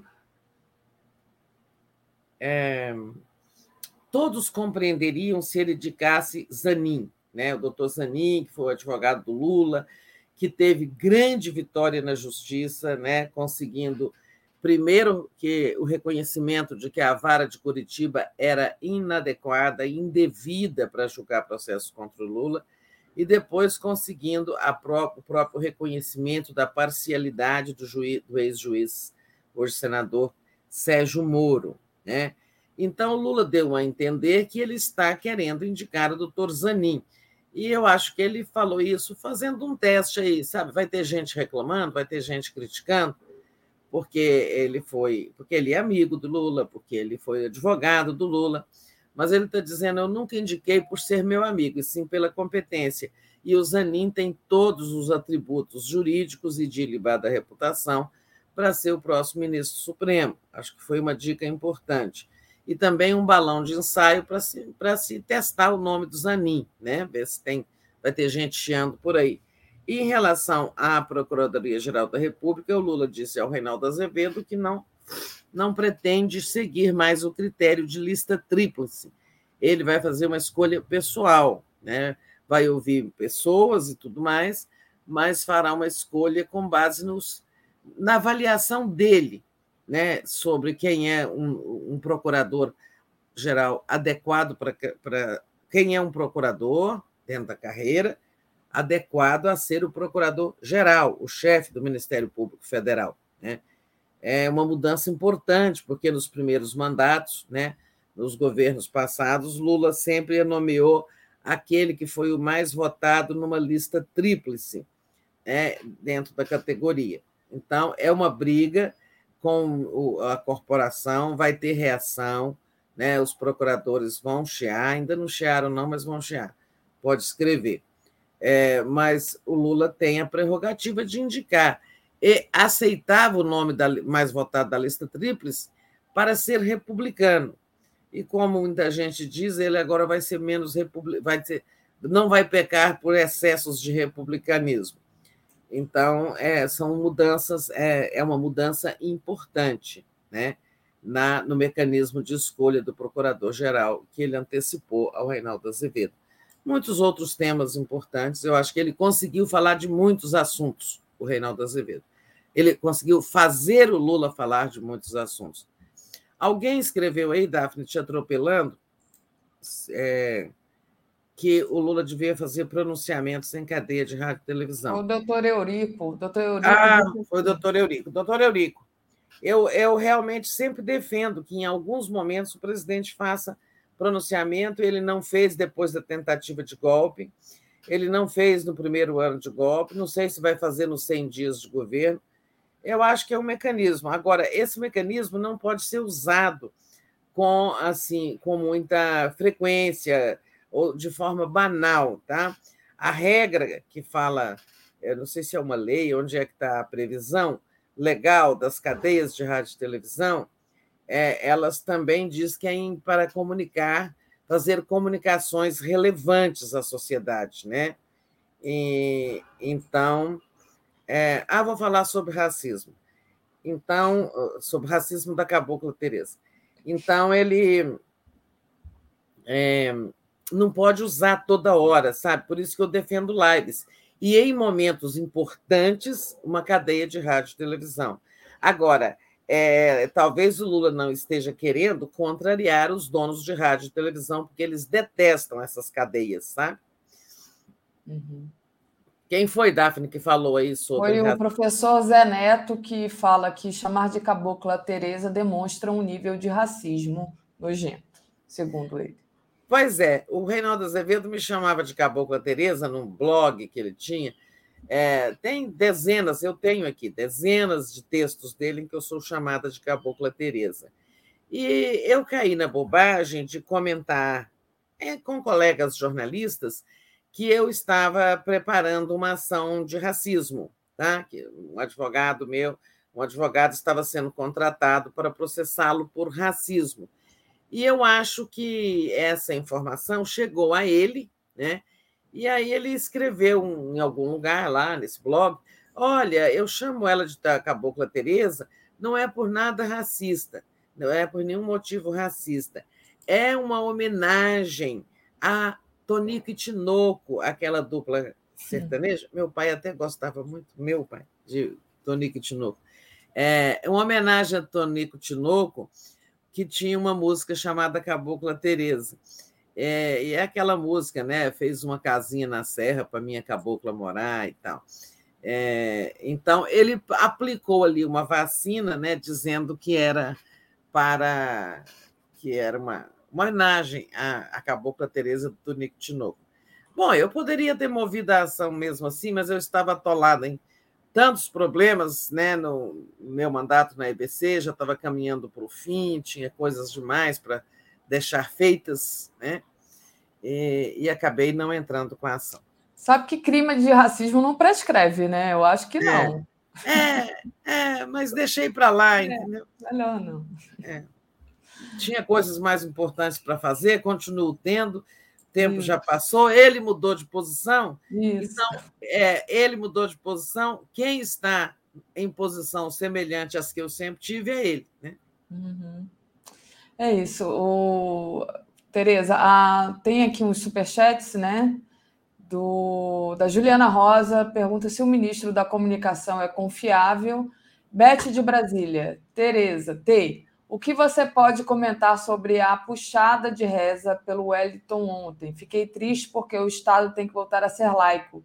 Para a reza tem lugares certos. É, a Beth não é a primeira pessoa que, é, que reclama dessa, dessa reza ontem do o Wellington. Pai Nosso lá que foi rezado. É, e o, a Regina Aquino, tolo preconceituoso esse Reinaldo. Se Cabloco fosse se cabocla fosse, é mais que isso, alguém cheia de competência, sabedoria e elegância brasileira ímpar. Viva a Tereza! E o pois é, gente, já fui muito perseguida nesses anos recentes. Estou tão cansada. Imagino, Tereza. Só, só o último aqui.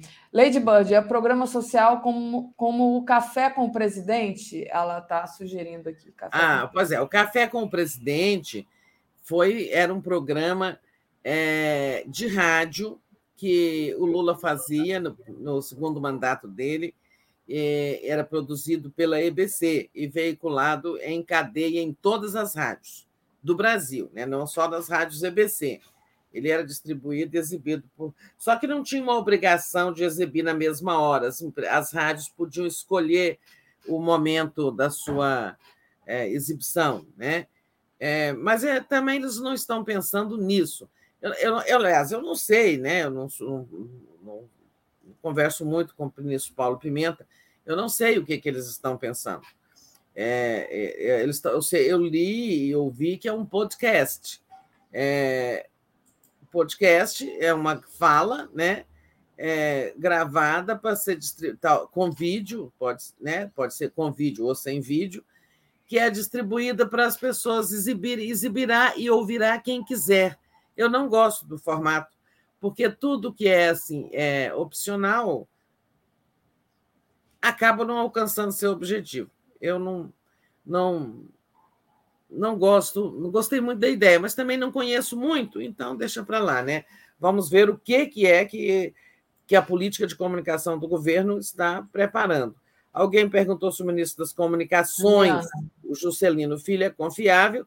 Tanto não é que vai ter que, que vai ter uma conversa com o presidente Lula na segunda para explicar suas condutas irregulares. Né? É, e, e, não é confiável, a meu ver, né? porque uma pessoa que está aceitando uma indicação de Flávio Bolsonaro para nomear alguém no ministério, eu acho que não é confiável. Né?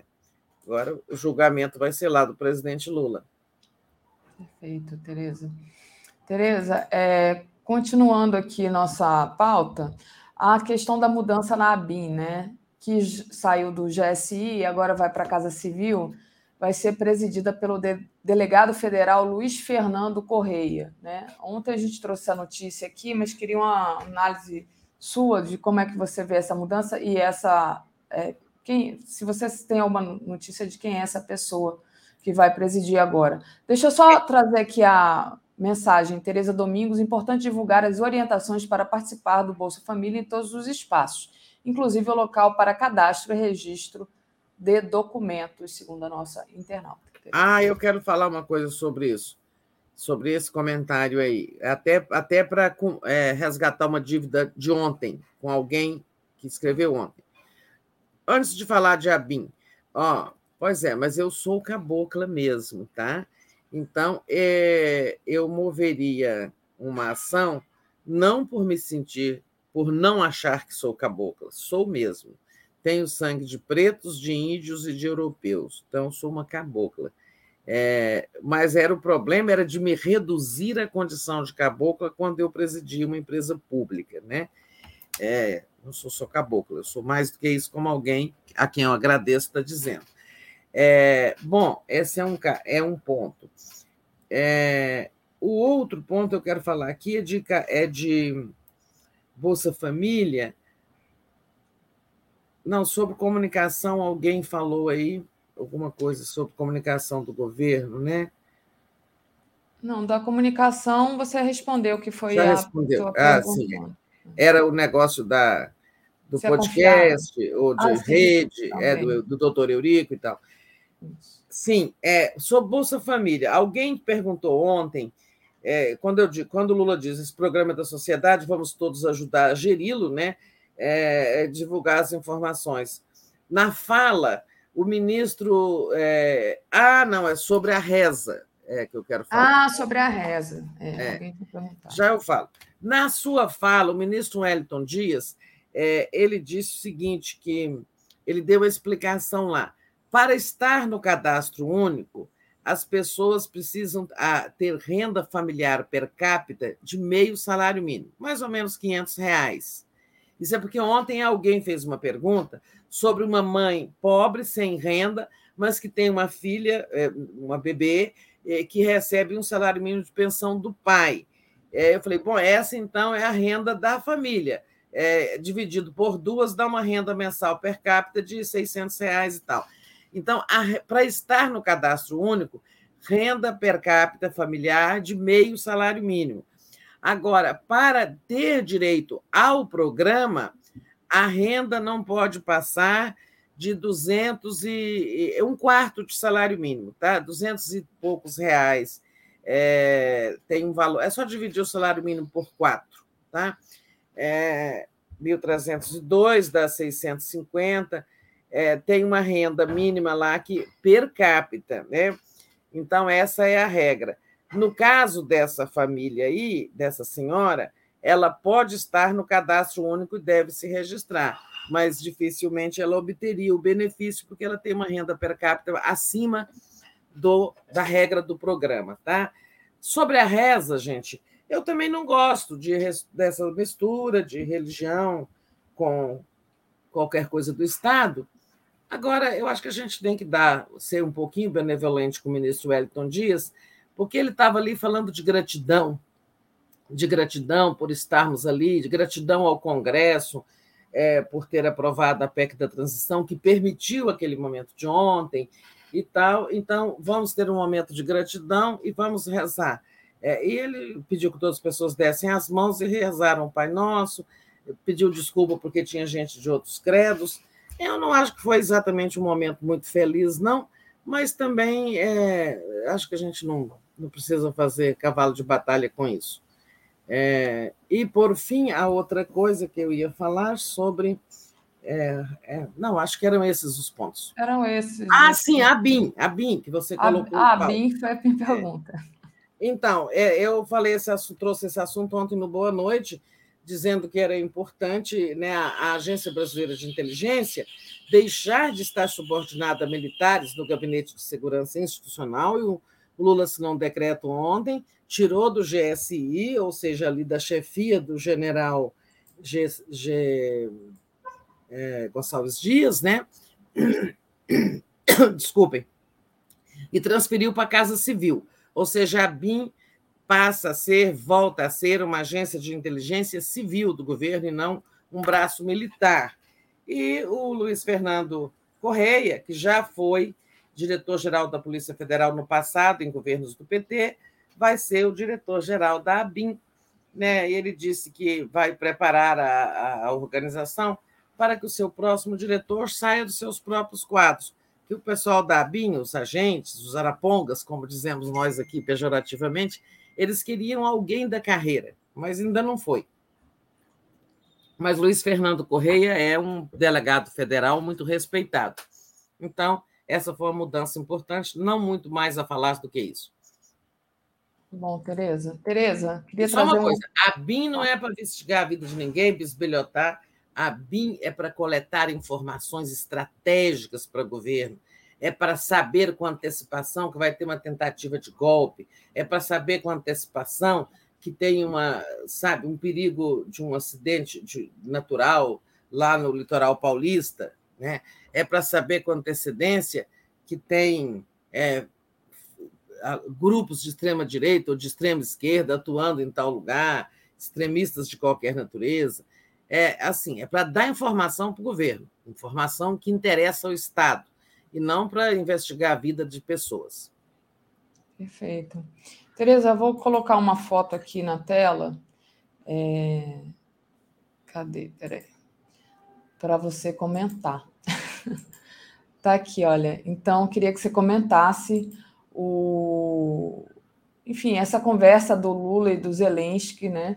Segundo você até falou, se não me engano, você já falou isso no Boa Noite ontem, foi só uma conversa, né? É, mas converscote. É. Um converscote, né? Que Lula foi educado, mas não fez qualquer compromisso de apoio à Ucrânia. Então tá aí. Então, é porque assim, quando o Brasil votou na ONU favoravelmente àquela resolução que condenou a ocupação dos territórios ucranianos, né, e mais fez constar uma referência à importância da cessação de hostilidades e da busca pela paz, é, muitos analistas de esquerda é, ficaram muito exaltados, né? houve aí uma urticária geral em, em segmentos da esquerda, do pensamento de esquerda, intelectuais, analistas e tais. É, e aí eu estou brincando, olha, não fiquem com urticária de novo, por causa das conversas com Zelensky. Ele pediu, né, a diplomacia ucraniana fez um esforço junto à diplomacia brasileira para que essa conversa ocorresse. O Lula educadamente aceitou, né, a conversa aconteceu, mas não teve nada demais. Ó, o, o Zelensky nem pediu, por exemplo, o Brasil que revisse sua posição contrária ao envio de armas. O Brasil já tinha dito não à Alemanha há poucos dias, quando a Alemanha pediu né, é, a compra, não era nem para do Brasil dar de graça, a Alemanha queria adquirir do Brasil. E o Brasil se negou a fornecer qualquer né, tipo de ajuda indireta que seja à guerra na Ucrânia, é, à posição ucraniana. É, e o, Brasil é, mantém essa posição de não envolvimento. Agora, condenar a ocupação de territórios alheios, né, de, outra, de uma nação por outra, isso faz parte dos princípios gerais da Carta das Nações Unidas. Isso aí, sabe, nenhum governo pode ser a favor, né? a não ser quando queira entrar na guerra. Nenhum, nenhum governo pode ser a favor da ocupação de territórios alheios. Aliás, os Estados Unidos já fizeram isso e o Brasil, em outras ocasiões, já votou também contra outros tipos de ocupação. No mais, a conversa com Zelensky é isso. Lula reiterou que trabalha para a criação de um grupo de paz de países não envolvidos diretamente na guerra, que possam mediar a solução daquele conflito que já dura mais de um ano. Né? É, o Zelensky convidou o Lula para ir lá na Ucrânia, o Lula desconversou. Ah, um dia, em melhores condições, eu irei, você também vem aqui e tal, assim, tudo, tudo dentro da etiqueta, né? Mas nenhum compromisso a mais do que isso, nada além do que já foi dito naquela resolução. Né? É, aí ele falou também de uma proposta de paz da Ucrânia. Lula também desconversou, porque uma proposta de, da Ucrânia não tem futuro, né? ela é uma das partes da guerra. A proposta tem que vir de fora, né? dos mediadores. Em suma, nada de novo no front né? com essa conversa aí Lula Zelensky. Perfeito, Tereza. Aproveito, faço um pequeno intervalo, peço para o pessoal deixar o like e compartilhar essa live muito importante. Tereza, é, queria que você falasse, a gente está no mês das mulheres, né? A gente viu dois levantamentos mostrando que números vergonhosos de estupros e de violência de gênero, né? Um levantamento do IPEA e outro do Fórum Nacional de Segurança em parceria com o Datafolha. Importante trazer esses números porque a gente tem. É, são números que, obviamente, está medindo ali no Brasil inteiro, as pessoas comuns, mas só se a gente abrir agora o 247, a gente já vê aqui uma, uma matéria falando de uma vereadora que denunciou apologia nazista e ameaçada de morte, né? Dizendo, ameaçaram ela dizendo que ela teria um fim igual ao da Marielle sem falar do caso daquela comediante que foi também ameaçada de morte, de bala, por aquele coach é, masculino, sei lá o que seja isso. Mas importante esse tipo de é, esse tipo de levantamento, né? Então, é, nós estamos no mês da mulher, o governo fazendo toda uma mobilização, as ministras, as mulheres, as presidentes de banco, todas se reuniram vamos ter muitas ações e sempre que puder eu quero trazer algumas, alguns dados né, sobre a nossa questão feminina na, nessa ao longo desse mês. Então, quem quiser ver, no site do IPEA tem o levantamento do IPEA, no Datafolha tem a pesquisa, que é uma pesquisa do Fórum Nacional de Segurança Pública em parceria com o Datafolha, e também esses dados estão no site c letra c fêmea.org.br, que é um site feminista, né? Ser fêmea, é, lá também tem essas coisas, é, esses dados que eu vou citar aqui. O levantamento do IPEA diz que tem dois estupros por minuto no Brasil, aconteceram no ano passado, 822 é, por ano. Né? Então, é muita coisa, é muito triste, é muito feio. Né? Tem lá, quem quiser entrar no site do IPEA, tem mais dados sobre estupro. A pesquisa do Fórum Brasileiro de Segurança Pública, Datafolha, ela traz dados também muito estarrecedores. É, Daphne, vai mostrando aí o que você achar. É, esse aqui Olha, é o Cefêmea, tá, gente, que a Tereza falou. É, vê se tem aí uma chamada para pesquisa, não tem? Nessas, nessas linhas azuis aí ah, da direita? É, vou, vou procurar aqui. É, talvez já tenha saído aí da home deles, porque foi ontem. É, mas foi esse pode... daqui, não é? Mais de. É, tá abrindo aqui, peraí. Mais de 18 milhões de mulheres sofreram violência em 2022? Isso. Então, foram, olha, 35 mulheres por, sofreram violências por minuto, né? A cada minuto, 35 mulheres no ano passado, nos últimos 12 meses, sofreram um tipo de violência. Né? E isso dá um total de 18 milhões de mulheres sofrendo algum tipo de violência violência verbal, ofensas, violência física, tiro, facada, é, estupro, tudo isso, tá? 18 milhões é, que dão para encher um estádio aí, um estádio de futebol, tá? É, ou seja, é, 29% das mulheres sofreram algum tipo de violência. Ah, agora, é, isso foi um aumento de 4,5% em relação a 2021. As ofensas mais frequentes, ó, ofensas verbais. É, agora eu vou falar números de mulheres. 14,9 milhões de mulheres sofreram. Perseguição, 13,5 milhões de mulheres. Chutes e socos, 11,6 milhões de mulheres. Espancamento, 5,4 milhões. É, a agressão com faca ou arma de fogo, 5,1 milhões. Assédio, 30 milhões de mulheres foram assediadas, né?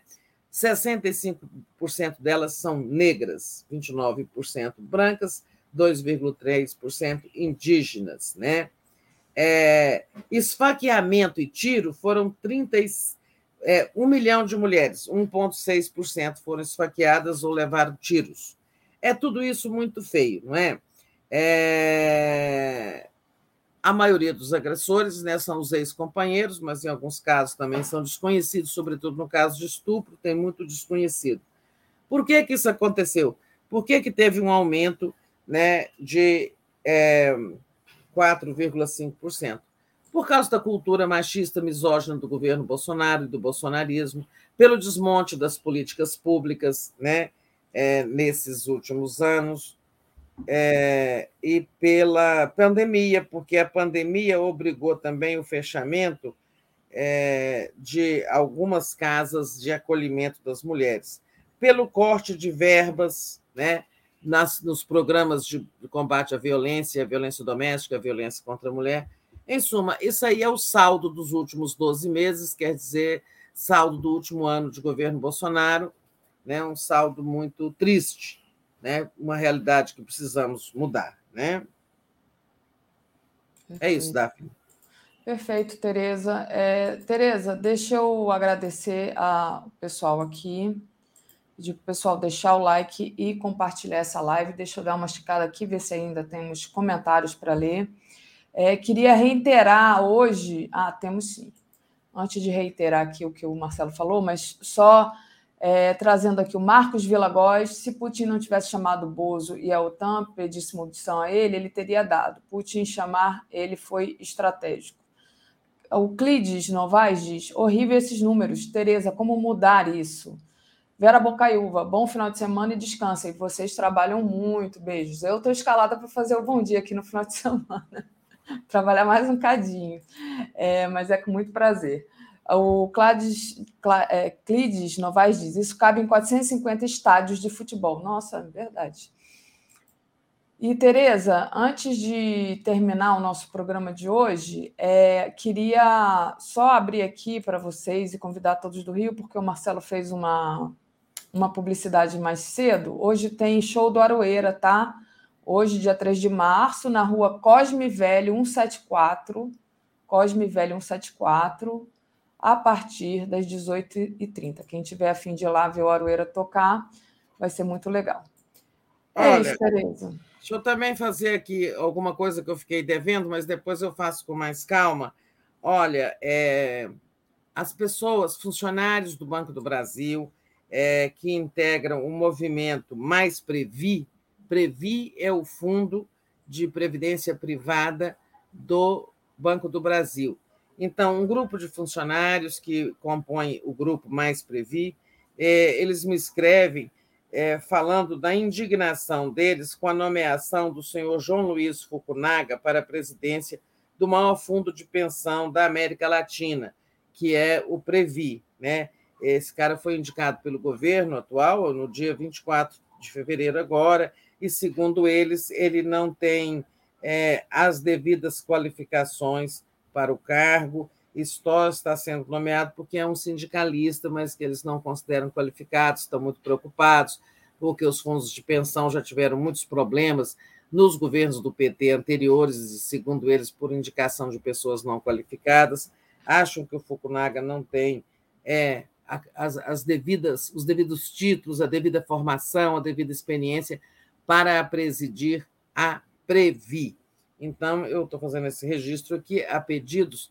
Eu ainda não me informei muito sobre esse assunto, mas realmente os fundos de pensão precisam ser presididos por pessoas competentes, eh, não podem ser objetos de escândalo, como foram em governos passados, eh, e, sobretudo, eh, eles precisam ser geridos né, com a responsabilidade de que o retorno seja garantido aos contribuintes, que são os empregados que contribuem para cada fundo. Né? A gente tem fundo dos Correios, fundo da, do, do Banco do Brasil, é, outros fundos, vários fundos aí, FUNCEF, da Caixa Econômica.